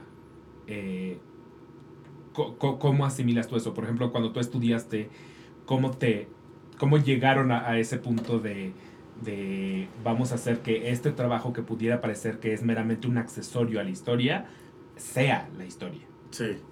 E- Eso es algo que en la carrera sí nos, nos lo decían desde el día uno, ¿no? O sea, aquí no hay nada que llegue por eh, autonomacia, ¿no? Aquí todo tiene un porqué y un para qué y una explicación, ya sea conceptual, simbólica, lógica, etcétera, Sí, etcétera, ¿no? sí, sí, sí, sí. Este, y es algo que sí, en la carrera nos lo, nos lo decían constantemente, ¿no? Nuestros maestros, nuestras maestras. Pero fue, cuando yo lo entendí completamente, fue con Raúl Cermeño. El maestro Raúl Cermeño nos dio un curso de una semana de hermenéutica para escenógrafos. ¿no? Ok. La hermenéutica es el estudio de los símbolos, los signos, Sí, sí, sí. etcétera, etcétera. Ahí nomás, ajá. Muy Robert Langdon. Sí. Pero para, para mí fue como quitarme el velo de los ojos. Para mí fue entender perfectamente que uno construye un universo. Finalmente, darle el valor que realmente es mi profesión es que tú desde que, el espectador desde que llega al teatro, ya está viendo algo que está contándole una historia, que le está dando un antecedente, que está dándole una emoción, que le está dando una intención. El espectador ya está leyendo ciertas cosas, aunque no hayan dicho ni pío nadie. ¿no? Sí, sí. Entonces ya está viendo cosas.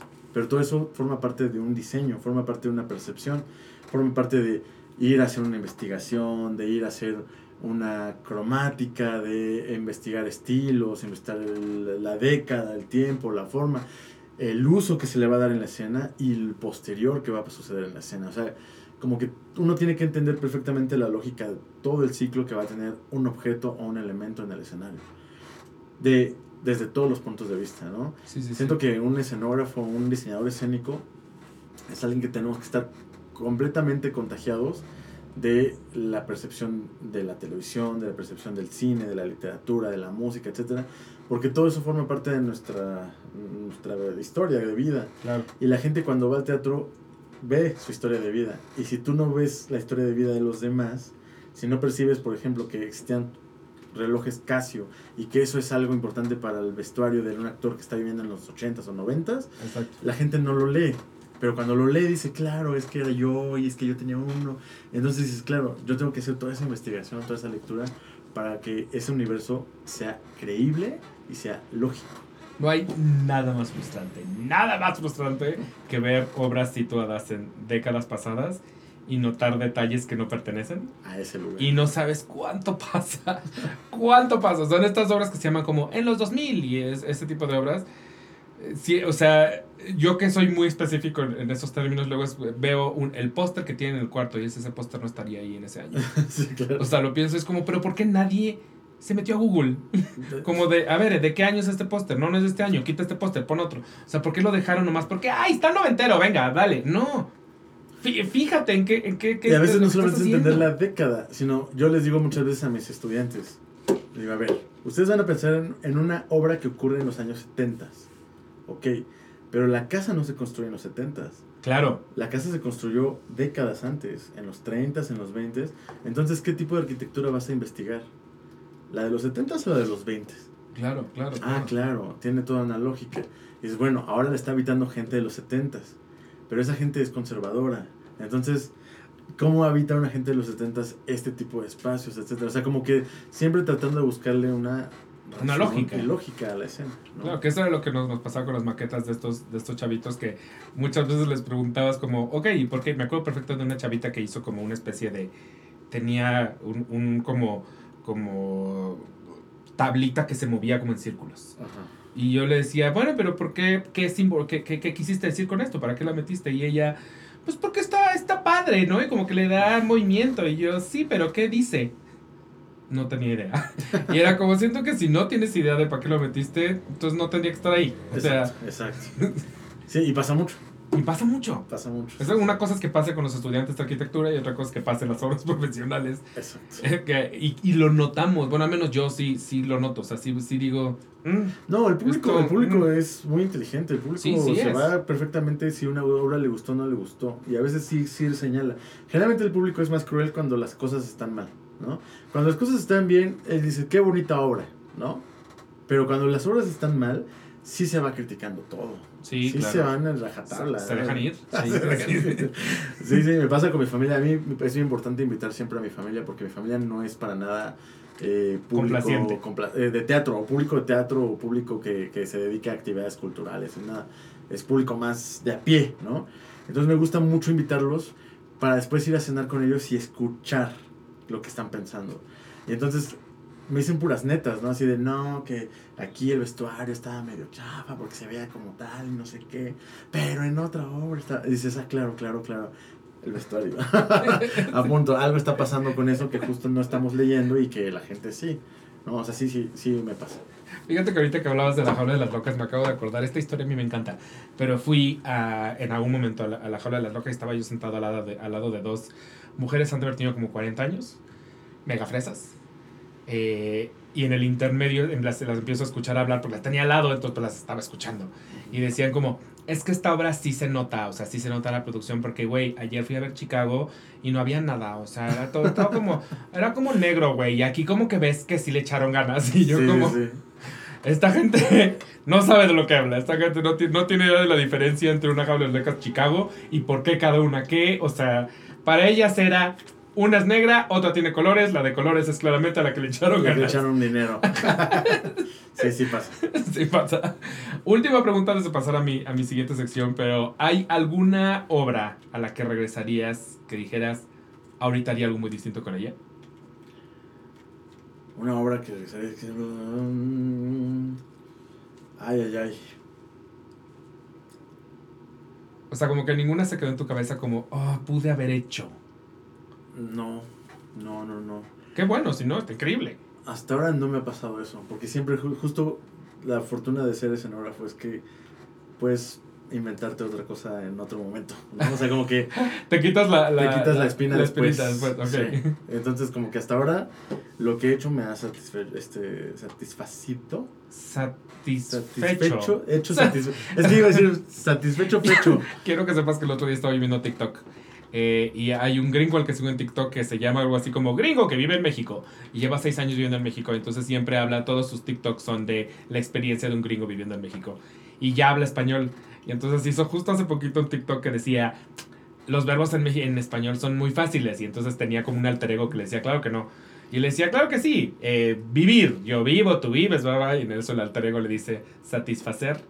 Y justo pasa eso, que empieza satisfacer satisfacidos, satisfechos. sati- Y lo pensé y dije, si es cierto, satisfacer, le, mete- le metemos el pie a cualquier extranjero que quiera aprender español. No, hasta uno. Y a uno. ok, voy a pasar entonces a mi sección, preguntas que me saco del ano. Voy a pasar a mi sección, Manu, ¿eh? porque ya te vi muy desaparecido. Manu está desaparecido el día de hoy, no sé por qué. Normalmente está aquí muy presente, pero bueno. Número uno, ¿qué coleccionas? No, no, no, no, ¿Qué colecciono? Programas de mano. Ok, pero claramente no a la vista. Está todo, Todo, sí. todo guardadito y Todo lo tengo en un cajón. Ok, Todos los programas de mano los tengo en un cajón a reventar. ¿son de tus obras o de las obras De todas las que voy. Mías y de las que voy. Oh, wow, deben ser muchísimos. Son muchísimas. ¿Para qué? No sé. ¿Para qué? Exacto, nomás, nomás Es que mi sueño es algún día tener un estudio en donde pueda poner todo tapizado de. de- Eso estaría de- cabrón, ¿no? eso estaría muy cabrón. Dos, ¿qué te impone? ¿Qué me impone? Mm, No, no, no, no lo sé. No, no, no. Fíjate que no tengo una personalidad en la que no. No, No, no, no, me no, no impone eres nada. impuesto por nada. No. No, no hay nada que me imponga. Algo- nunca veo algo que me, que me represente un obstáculo o una cosa así. ¿no? Ok, tres, ¿qué te inspira? ¿Qué me inspira? Me inspira el vacío. O sea, siempre para mí es una oportunidad, ¿no? O sea, siempre Un poco como hablar de la hoja en blanco. la hoja en blanco, el negro, el vacío, es como siempre la oportunidad de generar cualquier cosa, ¿no? Ah, eso está muy chingón. Me encanta porque digo, güey, puedes hacer, o sea, ahorita agarro esta hoja, te pongo a dibujar y vas a crear un mundo poca madre. Sí, eso me parece muy interesante, ¿eh? porque relacionado a la otra pregunta, creo que hay mucha gente a la que le impone Sí, no, a mí y no. a ti te inspira. A mí me inspira. A mí no sé. creo que una mezcla entre ambas. Sí, no, no, no. Me, me, me genera, ya, causa Emoción. emoción, sí. ¿Dónde has estado, Manu? ¿Por qué nos odias? Nos o- Hoy de plano dijiste, este invitado me cae mal. No. Número cuatro, ¿crees en la astrología? Eh, sí, un poco. Ok, Sí, un poco. ¿qué, qué, qué signo eres? Soy Leo. ¿Y te consideras muy Leo? Mm, Me considero muy Leo y me lo han dicho hasta el tope que soy muy Leo. Ok. Mi mamá es Leo y también siento que es muy Leo. Cinco, anécdota teatrera. Anécdota teatrera, como de qué estilo, algo, cualquier cosa. Algo que te haya pasado en, en, en el teatro, ya sea durante montaje o en, en- en funciones. eh. No tiene que ser forzosamente tuya, de hecho, igual en alguna de las producciones en las que estabas, que involucre a otras personas. Ay, ahorita en lo que me acuerdo te la, te la contesto. Ok, pero te Regresamos. tienes que acordar porque Sí. este, este es, este es la, la, la clave. Sí. Ok, siete. La obra que se te fue, o sea, la que montaron en México y no te tocó a ti hacerla. Que montaron en México y no me tocó hacerla. Creo que sí hay un par. creo, creo que sí hay un par. Este.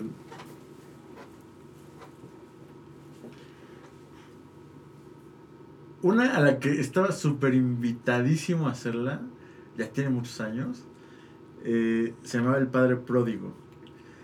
Fue una obra a la que me invitaron, me mandaron papeles para contratarme y jamás en la vida me volvieron a contestar el teléfono. y hasta después- ahorita no sabemos qué. Después fui a ¿Pueden verla. contestar? Después fui a verla y dije, ay, está bien pinche el diseño de escenografía y luz. Sí lo hubiera hecho mejor. Lo vi, maldita sea que no me, me gostearon. Sí, sí, sí, sí. Pero después con la productora y con el, el festival regresé y trabajé muchas veces y me gustó mucho. Pero esa obra específicamente fue algo chistoso porque dije, güey, o sea, ya no me contrataron o qué. Y ya dije, ay, bueno, pues ya vamos a ver qué pasó, qué hicieron, ¿no? Hicieron una cosa muy espantosa. ok. Eh, obra que sí trajeran a México, o sea, algún texto que todavía no han traído, importado. No de franquicia, porque esas ya vienen hechas, Sí. sino más bien nada más traen el texto. Eh, que dijeras, yo quisiera entrarle. Yo quisiera y quiero entrarle a Kinky Boots. Ah, ese está. Vi tu, tu carita en, en el, el emoji, emoji de estos que hace. no, me sale claramente la cara. Pero en, en, en el texto de, de que subimos hace poco un meme Sí, sí, de qué pedo con Kinky Boots. Y sí vi que lo pusiste, pero no supe qué significaba. Era como un. Él sabe qué pedo con Kinky Boots, quiere Kinky Boots. ¿Qué, quiere decir Vamos a decir que ese? quiero Kinky Boots. Vamos Ok. a decir que se haga. Con Kinky Boots se pueden hacer muchas cosas, en efecto. Es que es padrísimo, o sea, puede ser un diseño de producción muy padre. Es, es jotería, hay, hay fábrica, hay pasarela, hay. Hay sí, todo, o sea, hay todo. vestuario se puede dar unos Vestuario ni se diga, o sea, pues son, son travestis, puedes hacer un chingo de cosas con drag queens. Sí, es muy padre, creo que Y es algo que me gustaría hacer. ¿Ubicas la, la, la escenografía original? O sea, el, el cómo es. Sí, aunque No, sí, justo cuando la, la primera vez que me dieron el texto, este, dije, esta está poca madre. Después me puse a ver las producciones que habían hecho y dije, no están tan poca madre como, la- como yo me las imaginé. Pero sabes que sí hay, sí, en efecto, yo también estoy de acuerdo. Pero hay, hay, una, hay una escena en particular que sí me parece muy chingona, que es en la que tienen la caminadora, en donde empiezan a pasar las botas, Sí. pero luego suben a los bailarines a la caminadora. Sí. Esa a mí me parece Sí, sí, es muy bien lograda, magistral, exacto, sí. sí. Ok, eh, película que te hace llorar. Pe- película que me hace llorar. Fíjate que hay una de Bardem con Iñárritu que se llama Beautiful. Esa película, cada vez que la veo, pre- la evito. me gusta verla porque soy como medio masoquista, pero cada vez que la veo digo, qué triste. El, desde el padre perder, o sea, irte despidiendo de tus hijos, perder la paternidad, morir. Es algo que, que ya estoy Que, se, o se sea, que estoy en el mundo del soy padre, o sea, no, no, no logro concebir eso y que es, es muy triste, me hace, me saca mis lagrimitas. Fíjate que, que hay un podcast que escucho desde hace muchos años, eh, donde el, el conductor del podcast, podcast que se llama Jeff Canara en algún momento tuvo hijos. No tenía, y luego tuvo. Y cambió tanto su percepción de las películas, o sea, como antes le gustaba mucho cierto, cierto género, le gustaba mucho el terror, le gustaba... Y cuando, cuando tuvo hijos, que cambió mucho su perspectiva, y un día le preguntaron sus compañeros, le dijeron, güey, siento que ya no te gustan las películas que te gustaban antes. Y dijo, ahora me cuesta más trabajo porque cada que pasa algo en escena pienso en qué pasaría si fueran mis hijos. Ujú. Y lo personalizo y entonces ya hay cosas que digo, no, no, prefiero no verlo. Y entonces dijo, si el- el- por ejemplo el terror, eso me pasa. O sea, ahorita ver una escena en la que le, algo le hacen a un niño, yo ya no puedo, ya no lo puedo disfrutar. O sea, ya Ujú. para mí eso cambió para siempre. Me pareció muy interesante porque dije, a mí me tocó su evolución, el cómo en efecto le cambió mucho el, el- El el gusto de lo que veía. Sí, sí, sí. Pues es que sí te cambia el mundo. Y la primera vez que la vi, dije, no, no, no, no puedo. No. puedo. Y fíjate que yo la vi, la tengo olvidadísima, pero qué bueno que me dices, igual la debería revisitar. Híjole, es tan preciosa que dices, ah. Ok, eh, tu achaque. Eh, tengo una escoliosis en la espalda, Ah, eso es un mega achaque. este, que de pronto me da y no me suelta. No, pues con razón también eres tan amigo de Miguel Septién, porque él sufre de lo mismo, ¿no? El día que me da el dolor, me dura 3, 4 días. Es que este debe ser culerísimo. Metiendo al suelo y hasta que no se va, ya, puedo con él, ¿no? No mames, ese debe ser terrible. Y de hecho me acuerdo perfecto que alguna vez lo hablé con, con Miguel y que él decía que la receta era hacer mucho ejercicio. Justo, justo. Cuando yo cuando en la pandemia fue cuando me empezó y dije, órale, el sedentarismo sí me cayó grueso, ¿no? Sí, pegó. Este, y fui que al masajista, que al acupunturista, que a tal y a todos lados y nadie me logró quitar el dolor. Me metí al gimnasio y al mes ya no tenía nada de dolor. Mira, Desapareció. sí sirve de algo el gimnasio, uno pensaría que no. Sí. Eh, ok, la última, ¿con qué personaje de Disney te identificas? Personaje de Disney. Ah. No sé, me gusta mucho. Puede ser de Pixar, ¿no? Sí, sí, sí, sí, sí. me gusta mucho este Alegría. Ok, Sí, de... no lo voy a venir, ok. me gusta mucho. De hecho, es, fíjate que es un personaje que cuando tú me dices Pixar y pienso en ella. Pienso en, en ese, en, ese, en ese personaje y de inmediato pienso en la canción. O sea, siento que Ni es. siquiera ubico la canción. Claro que sí, es un xilófono. Tin, tin, ti, ti, ti, tin, tin, ti, ti, ti, tin, Es que tin, nada más vi Inside tin. Out una vez en la vida, la tengo que ver más seguido, pero, pero no la tengo tan... O sea, ubico perfecto a los personajes, pero justo la música no, no la tengo tan Me gusta, me gusta el personaje y me gusta cómo nos lleva por todo este mundo de la mente, el cerebro. la Sí, es brutal, etcétera, es brutal. etcétera. ¿Ya viste la de violencia aquí en México? ¿La No, obra? no la he visto. Oh, ve a ver la de violencia, ¿no? O sea, es una babosada decir que es un Inside Out porque es mucho más adulta que eso, pero tiene, tiene la misma la misma cuestión de qué, qué pasaría si humanizamos los pensamientos y las emociones y bla. Ah, a a ver. Y entonces es una persona rodeada de sus ansiedades, preocupaciones, pensamientos. Suena muy bien. Ajá, está, está Sí. brutal, está brutal. Y aparentemente está muy agotada, entonces cuesta, está en la gruta y está, la gente está yendo, la gente le está llenando. Entonces, hace poquito me tocó alguien que me dijo, no logré entrar. Entonces, Ah, bueno, bueno. está yendo bien. Qué bueno me- bien. Me da mucho gusto, pero sí, creí que ibas a decir Marley. Justo, justo por, por lo que acababas de decir de, de Beautiful, Ajá. sé que te iba a decir por Marley. No, no, no. no. Siempre pienso en Disney, pienso en este personaje. Alegría. Ok, entonces nada más te falta contestar tu anécdota tatera. Una vez en el Teatro San Rafael, justo estábamos haciendo aplauso, un este al técnico mal contrapesó una vara y la vara se cayó desde la parrilla. El escuchar cómo corta el viento. Un- una vara de no sé cuántos kilos, de 50 kilos, que mide 5 centímetros de espesor. Cómo corta el viento en el teatro y cómo se estrelló con la escenografía, se rompió en dos. Y yo estando a dos metros de distancia de eso. Sí, estuviste a punto de em- empalado. ¿Impalado? ¿Cómo se dice? Empalado, empalado es palabra correcta. hubiera terminado muy mal, ¿no? Ese, episodio. Pero recuerdo mucho el sonido. El sonido este del... De, de la vara haciendo eso me pareció impactante. Ahí ya lo tenía respeto, pero ahí también aprendí que con cuidado, ¿no? Con cuidado, Sí. a pesar de estar ahí, a pesar de que te guste y que lo ames y todo eso, siempre hay que tener el respeto al escenario por lo que pueden pasar muchos accidentes. Pueden pasar muchos accidentes, en efecto. O sea, yo, yo me acuerdo, tengo muy presente porque me encanta, me encanta y me fascina la historia de Cargill musical. Ujú. Tengo una obsesión con la historia de Cargill musical. Y el, el- en el estreno, no, en el previo, el primer previo que dieron en, en Broadway, la, la actriz que sería de mamá estuvo a punto de ser decapitada por la escenografía. Madre. Y renunció ese mismo día. Sí, sí. Se quedó todavía unas cuantas funciones porque no se podía ir tal cual ese día, porque por temas de contrato pues fue como mamacita, sí renuncias, pero tu, tu two weeks notice.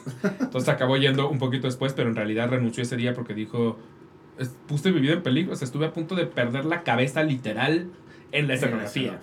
No, qué, qué terror. Sí, sí, sí, sí. Te iba a hacer una última pregunta, ya no me acuerdo cuál fuera. Ya, sí, última pregunta antes de que nos des todos tus datos, pero ¿qué es algo que la gente no se imagina del trabajo de un iluminador o un escenógrafo? Que trabajamos mucho. Que eso sí se lo imaginan, mil por ciento sí se lo imaginan, no mames, claro. Es ¿Quién no- notorio quién no que hay una chinga. Que puedes dibujar la luz. Yo creo que la gente no se lo imagina. Yo creo que los mismos teatreros muchas veces ni siquiera se imaginan que puedes dibujar cada uno de tus cues en un plano o en un boceto. La puedes dibujar, Sí, sí, que la puedes hacer tangible, por así decirlo. Lo puedes dibujar y eso es algo que pocas veces se ve y que cuando presentas los bocetos dicen, oh, entendemos perfecto. lo veo. Lo veo. Ok, entonces recuérdame tus proyectos en los que estás ahorita y tus redes sociales en los que prometes que vas a subir más bocetos porque son increíbles. Proyectos en los que estoy. Voy a estrenar eh, una obra el- en enero, o Podrías Besarme, que dirige eh, José Manuel López Velarde, en la Ah, ok. teatrería. Está muy bonito, es un proyecto muy bonito. ¿Ya habías trabajado con Velarde antes? Es la primera vez que voy a trabajar con él. Ok. Ahí tengo, eh, esto hubiera sido un buen chisme para el podcast, pero te lo cuento hoy de fuera del aire. ok. Este, esto vamos a estrenar en enero y después vienen un par de proyectos musicales eh, muy, muy padres. Ok. Eh, mis redes sociales son en Instagram, Félix-Arroyo-Cortés. En Facebook es Félix Arroyo. Y en Twitter, la verdad es que ahí no vale tanto la pena que me sigan porque no, no, no, pifo mucho, es Fijipocran. ¿no? Ah, cabrón. O sea, de entrada ni me van a encontrar. Ajá, exacto. Pero en Instagram sí subo, es donde subo material. De verdad, sigue subiendo cosas porque sí son muy valiosas. Voy a, voy a sacar. Y al final, que, eh, quieras o no, Instagram es un álbum de recuerdos. Sí, por, sí, por sí, más que hay gente que lo toma como voy a borrar todo mi Instagram y regresarlo para hacerlo en tonos sepias. Eh, Para mí, en realidad, sí es un álbum de, de tus recuerdos. Sí, yo Entonces, también lo considero. Dado que no está el, el Teatro Rock Café, eh, pues mínimo ahí tenemos una oportunidad de tener Fíjate ese que mini museo. Ya Voy a subir la foto de la maqueta de Pillow Man. Sí, Así te voy a puta, postear. sí. Por Porque favor, fue algo sí. que quedó padre y que fue entrañable y que además fue exitosísimo. ¿no? Esa pinche obra es un, o sea, es un legado en México, creo. Sí, sí, sí. Está muy cabrón. Pues muchas felicidades. Muchas gracias. Y no se les olvide seguirnos. Ya les recordé al principio del programa que se suscriban, nos recomienden. Nos encuentran en Instagram como el guion bajo aquelarre podcast. Sí, gracias. Manu me tuvo que decir, ya se me está olvidando todo. Y en Twitter como el aquelarre guion bajo. Síganos, recomiéndenos, suscríbanse si les gustó esta entrevista y tienen dudas de todas las obras que se hablaron. De la mayoría de las obras que se hablaron, hay entrevistas con eh, actores. Miguel Septién obviamente ha sido entrevistado aquí. Entonces, todo esto lo pueden encontrar en nuestro canal si se echan un clavado. Y a mí me pueden seguir en todos lados como Inmuni, eso es y latina, B de vaca, guion bajo, M de mamá, W, N de Nutel Y. Les agradezco mucho estar aquí. Si ustedes quieren comentar cualquier cosa de la que se haya dicho aquí, especialmente si tienen preguntas, porque sé que igual y sa- salieron de aquí dudas como, ¿y eso, eso, eso, qué? Aquí lo pueden comentar. O pueden irse directo al Instagram que ya compartió Félix y escribirle directamente a él. No se les olvide ir a ver, por supuesto, Siete veces a Dios. Ahorita no la, no, no la menciono ya porque creo que ya ha sido la obra más mencionada del año. Está muy cabrón lo que han logrado con esa obra. Este, pero si no la han visto, no se les olvide la ver siete veces a Dios. Y ahora la van a entender mejor, porque va viéndola nuevamente. Es más, si vuelven a ir, porque ya la fueron a ver y vuelven a ir, siento que después de esta plática le van a encontrar cosas que no la habían encontrado antes. Y eso me parece muy interesante. Muchas gracias por, la, por, por, por venir, ante No, todo y más que nada. gracias por la invitación. Por tomarte solamente una agüita, eso nunca pasa. Y muchas gracias a ustedes por ver y muchas gracias a Manu por no estar casi todo el programa.